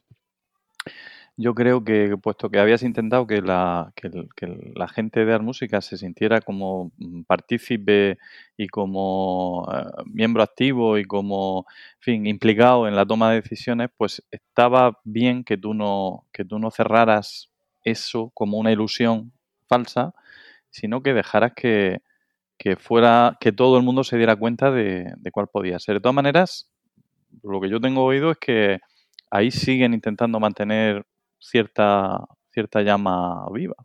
No sé hasta qué punto va a algún sitio, pero bueno, ahí están. O sea, no sé, se, tendrá que dar cuenta o, o- o quién sabe, o quizá eso reviva algún día, no sabemos. En, en su momento yo también, fíjate, vi la decisión, y lo mismo aquí podemos ver algún paralelismo con algunos de los casos mm, más relevantes internacionalmente, un punto de egoísmo, ¿sabes? O, de vanidad, mejor dicho. Es decir, quiero que esto que yo he creado con mis amigos durante tantos años y al que le he dedicado tanto tiempo y tanta ilusión y hemos hecho tantas cosas chulas, quiero que siga perviviendo, ¿no? Como una muestra de esta cosa tan maravillosa que he creado que va a, a pervivir incluso después de mí. Quizá, quizá en alguno de estos artistas que siguen con los grupos, aunque sea mermados, pues la idea es esa, ¿no? El, el que su criatura mm, sobreviva pese a todo lo que a, a todo lo que ocurra. No sé si, si es un punto de vista o es simplemente que no quieren irse a su casa. Que también podría ser. Claro que en estos momentos, pues claro, esas decisiones. ya, ¿sabes? A ver, hay, es, que hay- si, hay gente... es que si me voy a mi gente- casa se me va a caer encima, ¿no? Bueno, pues a lo mejor ahora, ¿sabes? Has visto que no se te cae encima No, y a la vuelta gente- encontramos varias retiradas. hay gente con muchas ganas de cantar, pero es que que un coro funcione es algo más que tener muchas ganas de cantar. Claro. Mm, Entonces, eh, si, a ver, si, supongamos que el coro viviera ahora un, un renacer y recuperara y, y entraran miembros nuevos que, eh, pues a mí no me daría pena, no sé si a te daría pena, supongo que si lo has dejado abierto por si eso pudiera pasar, ¿no? Con esa esperanza, con esa ilusión. Pues pena no nos daría ninguno. Y si tiene que pasar, eh, será, pues eso, a través de, de concienciarse y de implicarse muchísimo, que es lo que el coro necesita. Y de otra manera, pues se extinguirá. Entonces, eh, si, si repunta y se convierte otra vez en una referencia, pues todos nos vamos a alegrar. Y, y si no sucede, pues, pues habrá pasado no porque la gente no haya tenido la ocasión de intentarlo. Entonces me parece una decisión sabia, te lo digo como lo pienso. Bueno, al final hemos arrimado el, asco a nuestra sardina. Hablamos de la retirada del Lelutier y hemos acabado hablando de nuestra retirada. Eh, fíjate, eh, por, por terminar por mi parte, un par de apuntes a tu, a tu sección. Has empezado hablando del- de los conciertos de balcón, ¿no? Y eh, el día de Jueves Santo, a, a las 12 del mediodía, porque yo por la noche no podía hacerlo, me salí al balcón y me puse a cantar la- el, el canto de Jueves Santo que, que ya sabéis que cantamos cuando puede ser en, en la Plaza del Romeo al paso de la procesión. Yo allí con el altavoz puesto, catedral. sí, con eso, con el altavoz puesto al lado para que sonara el resto de voces y yo allí cantando a las 12. Claro, en plan, ¿cómo? Música, pero si no son las 8. Alguna gente salió al balcón, se apoyaron allí, me vieron atónitos. Yo cuando acabé me metí para adentro y ellos se metieron para adentro. Pagaría por saber qué pensaron esas personas. En plan, ¿qué hace este payo aquí? A voz en La- grito, literalmente, cantando con un altavoz. Bueno, en fin, cada uno, yo entiendo, cada uno tira por donde puede.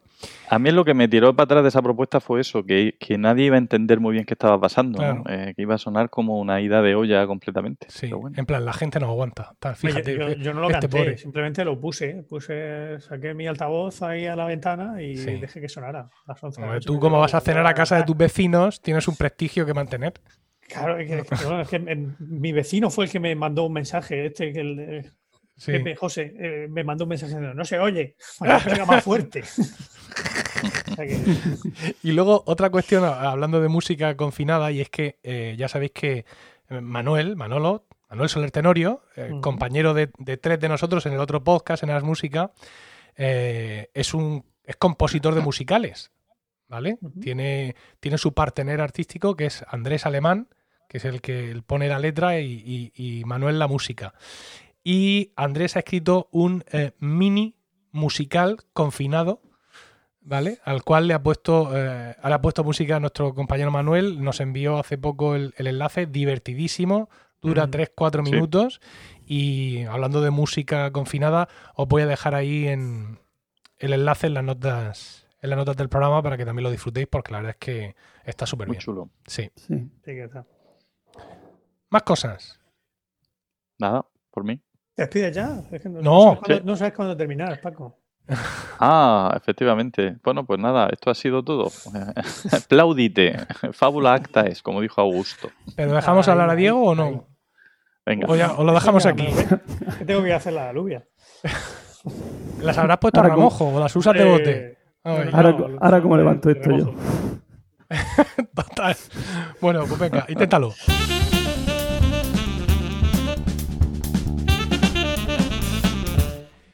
Y dinos, Diego, ¿de qué nos vas a hablar hoy?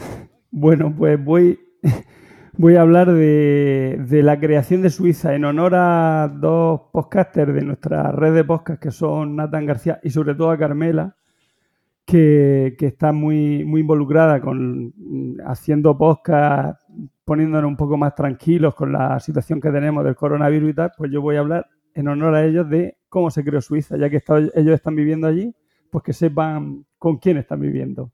Bueno, empiezo.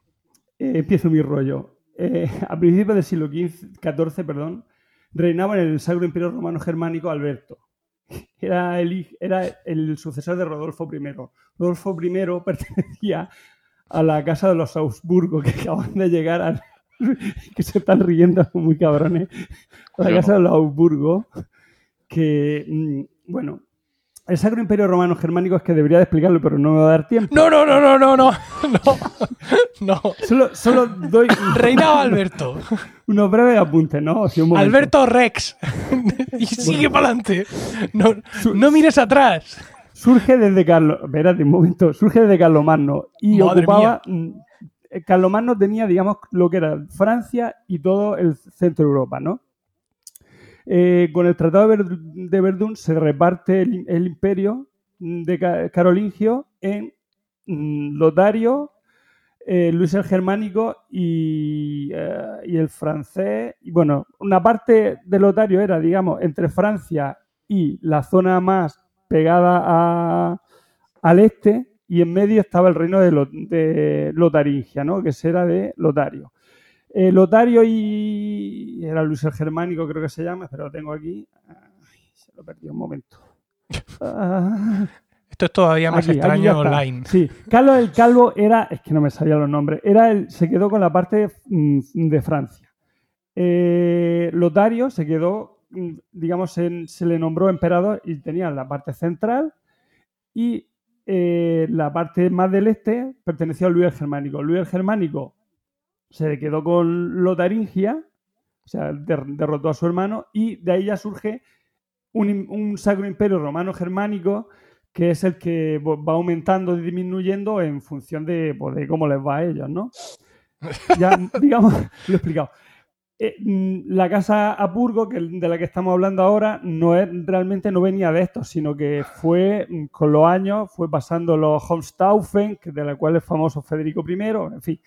Si queréis saberlo, pues lo miráis en la Wikipedia, porque es muy larga la historia del Sacro Imperio Romano Germánico, es muy largo y muy, muy enrevesado. Bueno, a lo que íbamos. Eso. Alberto, Alberto. que Es que era no te- de los... No te tenías que haber movido de ahí. Si habías empezado Ya. muy bien.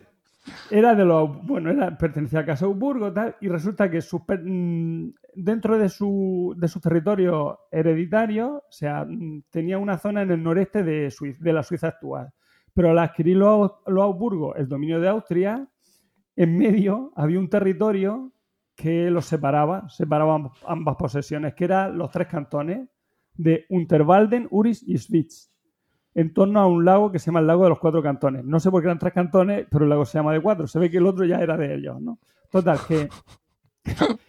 Total, que en ese territorio vivía un pueblo pacífico de campesinos y pastores. Vamos, lo que viene siendo unos paletos, ¿no?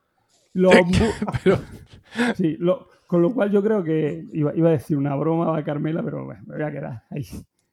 Bueno, seguimos. Los burgos enviaron un, contingente de soldados, ¿vale? Para, pues, para tomar posesión de estos territorios. Esto, esto, vamos, esto nos los cargamos con la gorra, ¿no?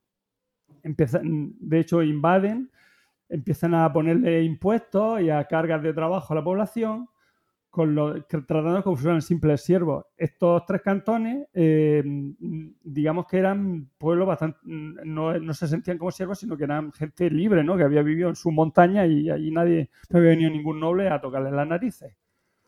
Total, que mm, eh, ¿qué hacen? Pues eh, se rebelan. Entonces, como símbolo de esta lucha, ¿no? Mm, esa rebelión que va a dar luego a la Confederación Helvética, como símbolo de esta lucha sale la, nace la leyenda de Guillermo Tell, ¿vale? Y ahora voy a contar la leyenda de Guillermo Tell. Esto es leyenda, obviamente, no es historia. Gessler, el más célebre de los gobernadores que envió a Alberto, va a mandar en Uri, en uno de los tres cantones, una fortaleza que se llama Svink Uri, que significa el yugo de Uri, con lo cual demostraba el tío cuál eran su, su interés, sus intenciones. su intención, efectivamente.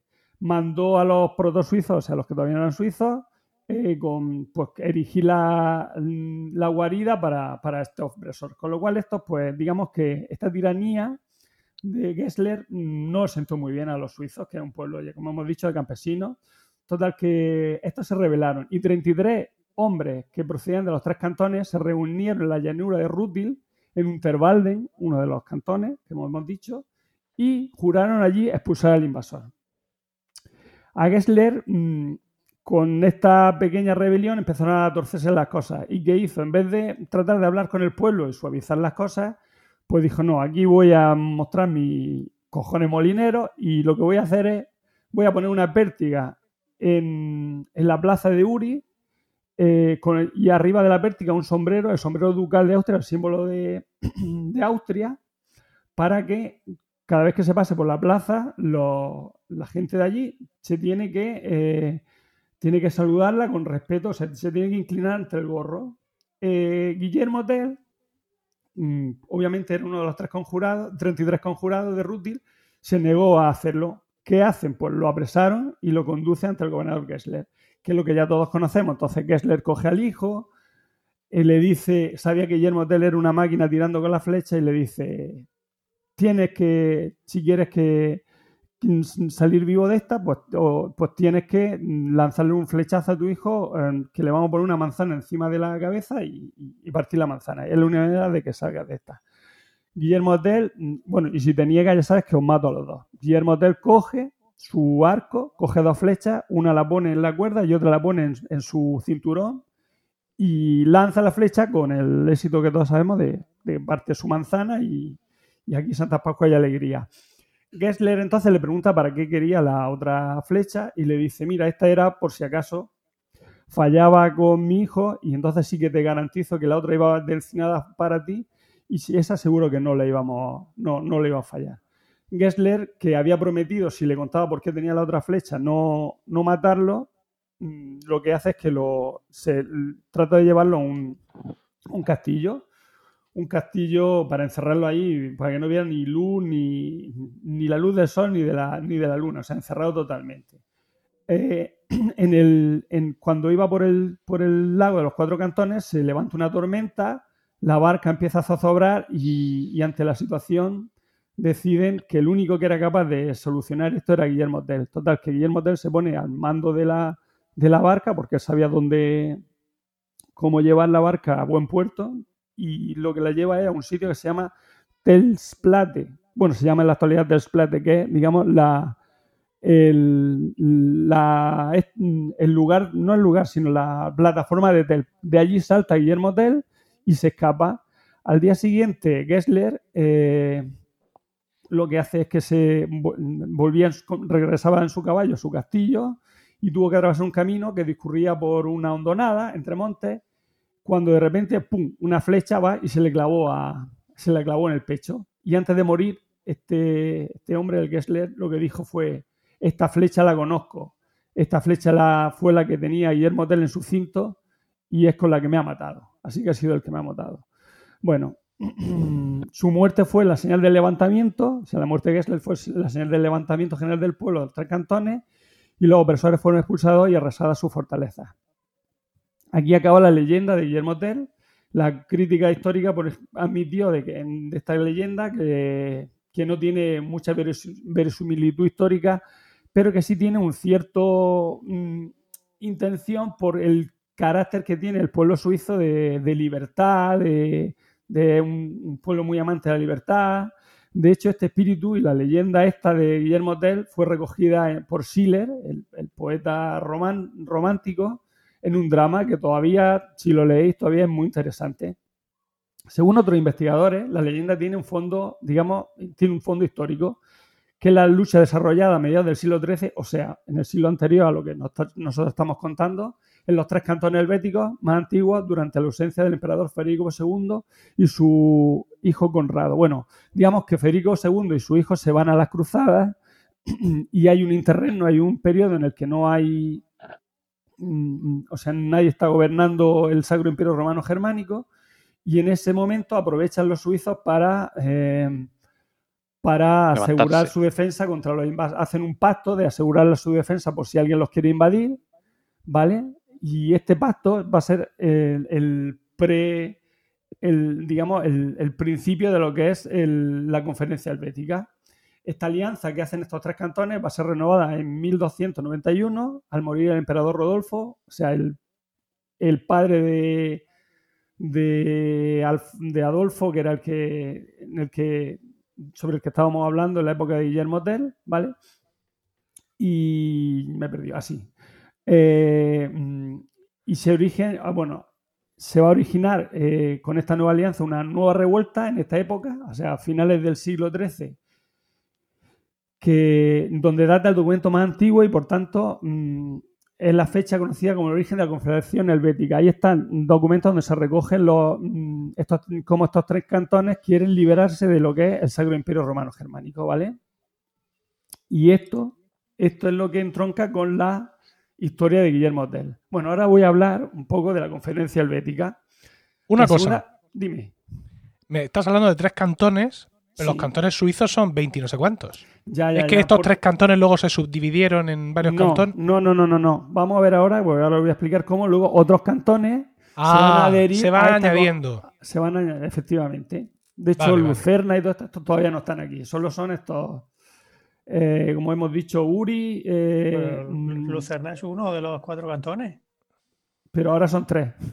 No, es uno de los tres. Unterwalden, Uris y Schwyz son, eh, so- eh, o sea, eran los, los cantones primigenios. Pero el lago de los cuatro cantones se llama así por Ah, pues Uri, ese es el cuarto. Lucerna y Unterwalden. Ah, pues ese es el que No, faltaba, no, no, no, yo creo que no. Que sí, Yo creo que lo no. estoy yo en la Wikipedia ahora mismo. No, perdona. pero Ah, es muy que bien, muy bien. menos mal los- que a ver, los cantones son, di Diego, Eh, los un- tres cantones. Sí, son Unterwalden. Unterwalden, Uris Sí. y y Claro, pero es que Unterwalden son dos cantones, en realidad. Claro, sí, luego se dividió. Unter y Walden, ¿no? Son Obwalden y Nudwalden. Exactamente. Pero eso es la actualidad. esto lo sabemos todos en No, mi pero casa. entonces habría que hablar del lago de los cinco cantones, Ahí, porque es lo que dice aquí. ¿Pero por qué?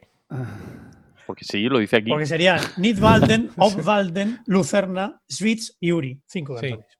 Toma. Bueno, pues en aquella época había tres. Pero vamos, que Más mejor Lucerna que era otro. el, el lago de Lucerna, es que como se le conoce en la actualidad. Ah, vale, pues ¿Es el lago sobre el que había un puente que Julio César destruyó pero había Sí, sido reconstruido? sí. No, no, no, no, ese es el No. de Ginebra. Vale.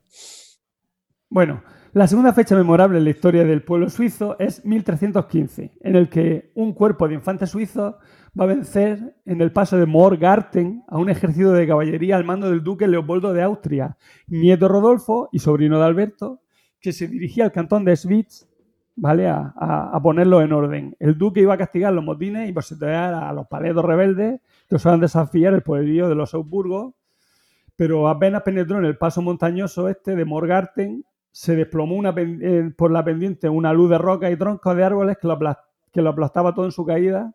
Total, que recibí, este era el recibimiento que le hacía el pueblo suizo de los tres cantones a su enemigo.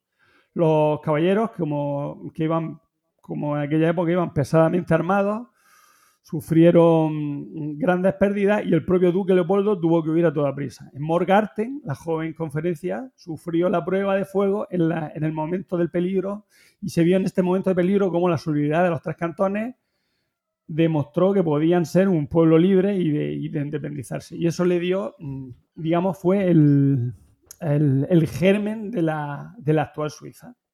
Obligaron este- con esta victoria a los Habsburgos a pactar un armisticio y el triunfo incluso logró, mm, logró además que, los demás cantones empezaran a adherirse a la confederación uno tras otro.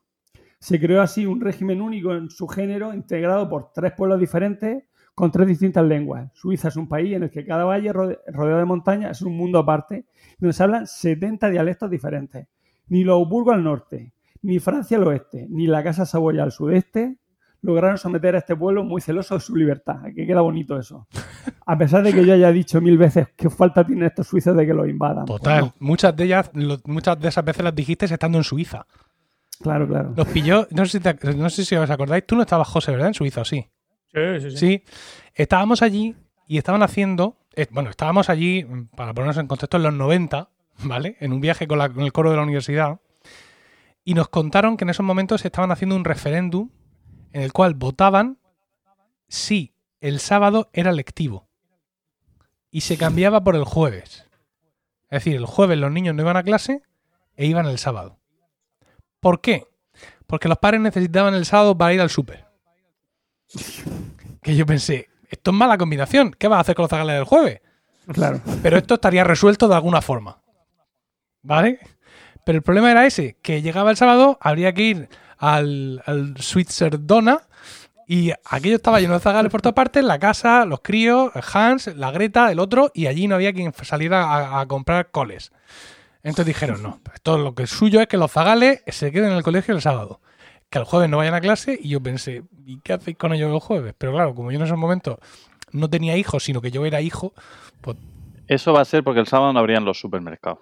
Y dijeron mejor. No, no, no. Si ellos Mm. querían que los niños fueran el sábado al colegio, para los padres que no trabajaban, ir al supermercado el sábado. ah, va. Es una estrategia que jamás entendí. ¿Y qué salió? Que no. sí, que sí. No sé, es que allí parece ser ¿Lo que hacen, que hacen muchos referéndum Para- para todas. Para tener un día sin niños. Para tener un día sin niños. Ya está. Que hacen muchos referéndum para cosas, digamos, de este estilo. Sí, sí, sí, sí. ¿Quién, quién quiere que las servilletas no se doblen como hasta ahora? ¡Ay! Ya ya era hora que por fin se le da voz al pueblo. Seguramente, como es una sociedad tan próspera, mm, no tienen cosas más importantes en las que preocuparse. Claro. Es lo que tiene. Bueno, continúo. Eh, como retomando, como hemos visto, eh, es curioso que un- un- tres sociedades, o sea, tres, digamos, nacionalidades tan diferentes como son la parte francesa, la parte italiana y la parte alemana, mm, hayan sabido en Suiza convivir y mediante confederación se ha llamado muy bien frente a lo que se puede ver en Europa, que, que la, la semilla que- de, de odio, los pueblos que unos contra otros, mm, por incluso, quiero decir, sin saber, sin, sin tener una, o sea, sin saberse comportar. O sea, Suiza es un ejemplo de cómo se puede lograr una Europa unida y una Europa próspera, pese a que no pertenezca a la Unión, Comunidad Económica Europea. Bueno, a la Unión Europea es curioso, ¿no? Eso es por su afán de ser libres, ¿no? Bueno, como he dicho, en la época de la batalla de Morgarten, eh, incluso los confederados se vinieron arriba e invadieron el territorio austriaco, propiamente dicho. Es más, el cantón de Lucerna se rebeló abiertamente contra los Augsburgo y el duque Leopoldo y resolvió de nuevo tomar medidas enérgicas contra los... eh, Entonces el duque Leopoldo res- resolvió otra vez volver a, tomar medidas contra estos campesinos y lucharon contra ellos en la batalla de Sempach, al norte de Lucerna. Esta batalla fue decisiva porque los austríacos volvieron a morder el polvo y después de esta victoria los suizos pasaron de una actitud defensiva a la ofensiva, liberando uno tras otro los territorios limítrofes de la opresión de los príncipes extranjeros. ¿vale? O sea, no solo ya se fueron hacia los Augsburgos, sino que se fueron hacia, hacia la zona de Italia, hacia la zona francesa y liberaron. Eh, mm, todas estas victorias las logran porque el, el pueblo suizo, digamos que eh, son muy buenos, o sea, tuvieron en la Edad Media, en la Baja Edad Media, un, digamos que una fama de muy buenos guerreros. De hecho, eh, prestaron sus servicios como mercenarios a los, eh, en, en diferentes ejércitos eh, europeos. Y ahora voy a hablar de los suizos y el arte militar medieval, ¿vale? Una vez que ya hemos visto que Suiza ya se ha formado como país, pues vamos a hablar de la importancia de los suizos en la Baja Edad Media y cómo acá y cuándo acaba su, digamos, su, su dominio del arte militar eh, y, y quién, lo- quién derrota. Bueno, la costumbre de suizos de prestar eh, servicio a los ejércitos extranjeros viene porque carecían en su país de suficientes tierras laborables y por eso pues se tenían que, tenían que ganarse la bichuela de alguna manera. Como era un pueblo que, digamos que mm, eh, muy habituado a lo que era la caza, de hecho, se solían hacer muchos campeonatos entre los cantones para ver quién era el mejor tirador de arco y tal. Pues eran gente muy, digamos, muy ducha en, en lo que es la, el arte de la, no de la guerra, sino bueno, sí, de la lucha, ¿no? Eh, por otro lado, hay que ver que en aquella época lo que se llamaba, lo que estaba de moda era la caballería, ¿no? La caballería francesa, estos caballeros super armados de, hasta, hasta arriba de, de- hierro, ¿no? De, armadura, y valga la, redundancia. Y este tipo de lucha había significado la desaparición de, la, de, la- de lo que es la infantería, de la unidad táctica mm, famosa por el, el- que había nacido con el arte militar tebano, macedonio y romano. O sea, esta infantería de, de lanzas que, que luchaban contra, contra otra infantería con lanzas eh, claro, al, tener, mm, digamos, al tener mm, armadura y caballería, una caballería arrasaba esta, este tipo de infantería. Pues los suizos fueron, van a ser los primeros en revivir la- esta ciencia militar antigua en Sempach y, van a demostrar que la infantería eh, tenía todavía futuro. Eh, como hemos dicho, como estamos familiarizados por vivir en comarcas montañosas con terrenos más accidentados, esto les permitía saber en cómo colocarse en el terreno de en el campo de batalla, eligiendo los mejores terrenos para derrotar con más facilidad al enemigo. Ellos usaban en sus combates armas muy aptas para la infantería, como era la lanza y la alabarda. La alabarda, no sé si sabéis lo que es, es como una lanza que tiene un, un hacha en- al, al, Al final, sí. y una pica en, o sea, un hacha en- a la izquierda o a la, sí, a la izquierda y una pica a la derecha. Pues esta, esa combinación de arma blanca ofensiva le sirvió a los suizos para eh, reformar el arte bélico, ¿vale? De hecho, se van a hacer famosos los soldados suizos como mercenarios, como hemos dicho, eh, sirviendo en la corte, por ejemplo, de Francia hasta la Revolución Francesa. Eh, son célebres, por ejemplo, las tropas de Lansquenetes o Lans, o Lansquenetes, que viene de Lankernegte, que significa servidor del país. Estos eran soldados profesionales armados de pico lanza que estuvieran a sueldo, como hemos dicho, de diversas, potencias. Bien, pues esos Lansquenetes, o sea, esos, piqueros suizos, van a ser los van a ser los que van a dominar el panorama de batalla mm, eh, de finales de la Edad Media hasta que Carlos V los va a vencer en la batalla de Bicoca.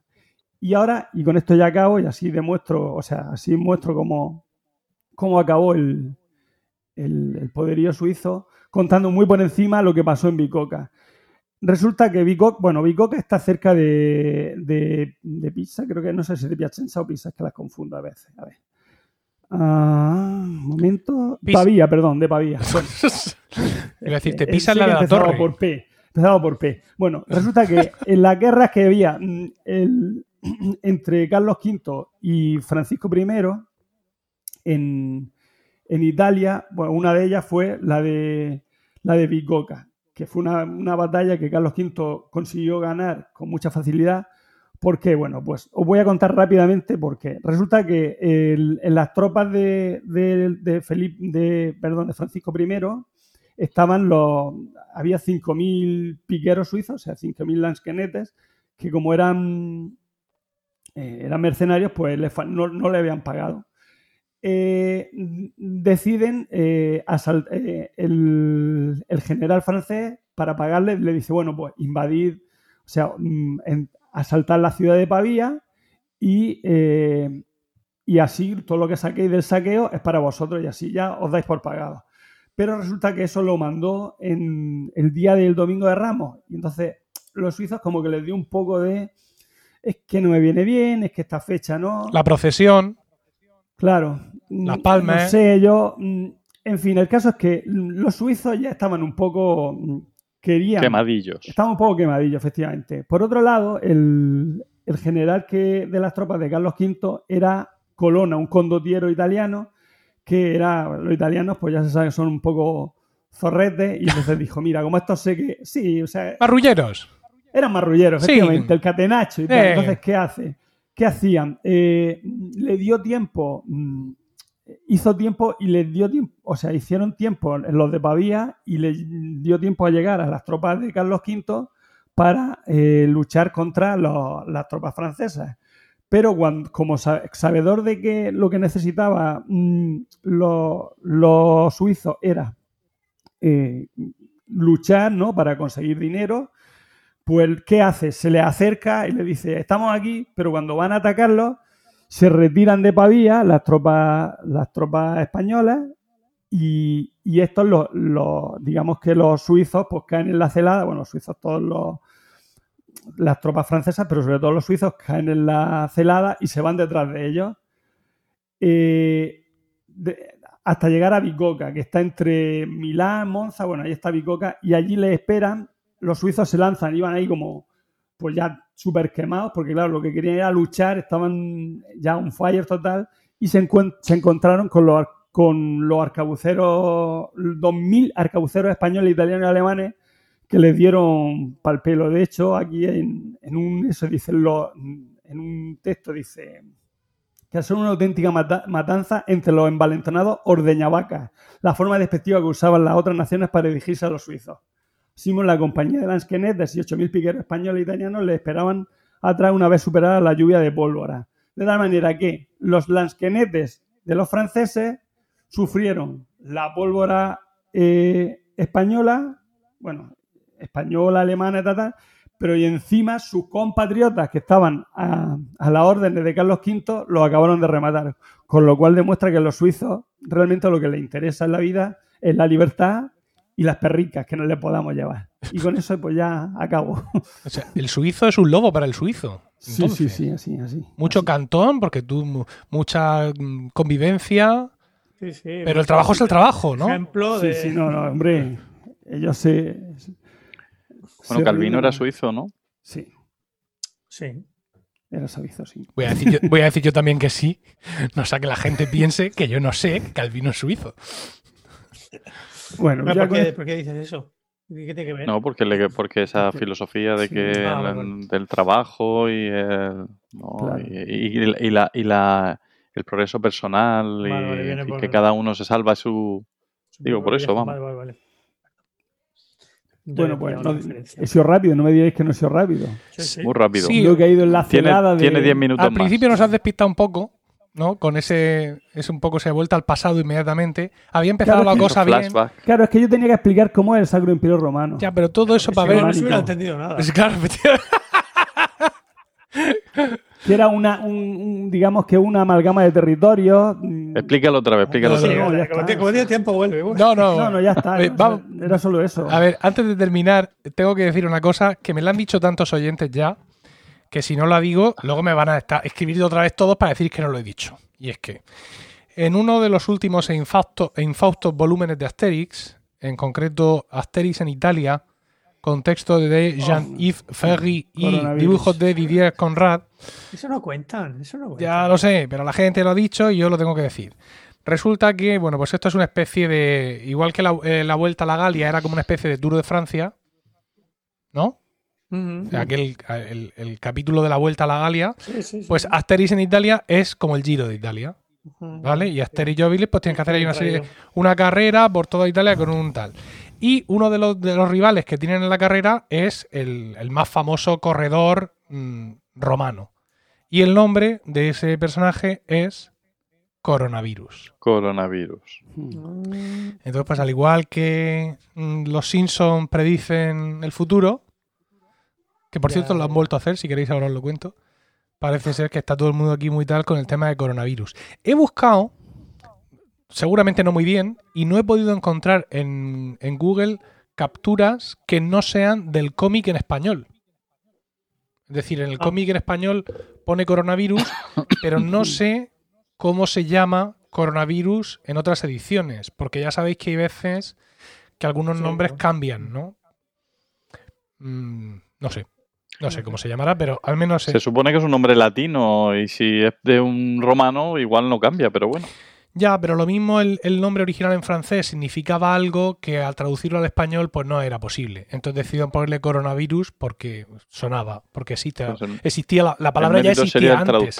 Ya existía la palabra antes ¿eh? de que todo esto pasara. Y el tema de los Simpsons es que eh, no sé si sabéis que en, en el momento de grabar este podcast, ya hemos dicho al principio la fecha, ¿verdad? Hemos dicho que es 26 de abril. Y la, la habré, la habré dicho mal, habré tenido los huevazos de decirla mal. Bueno, es 26 de abril, aunque yo, lo yo ya lo he dicho mal al principio. En estos momentos se desconoce el paradero de Kim Jong-un, el dictador de Corea del Norte.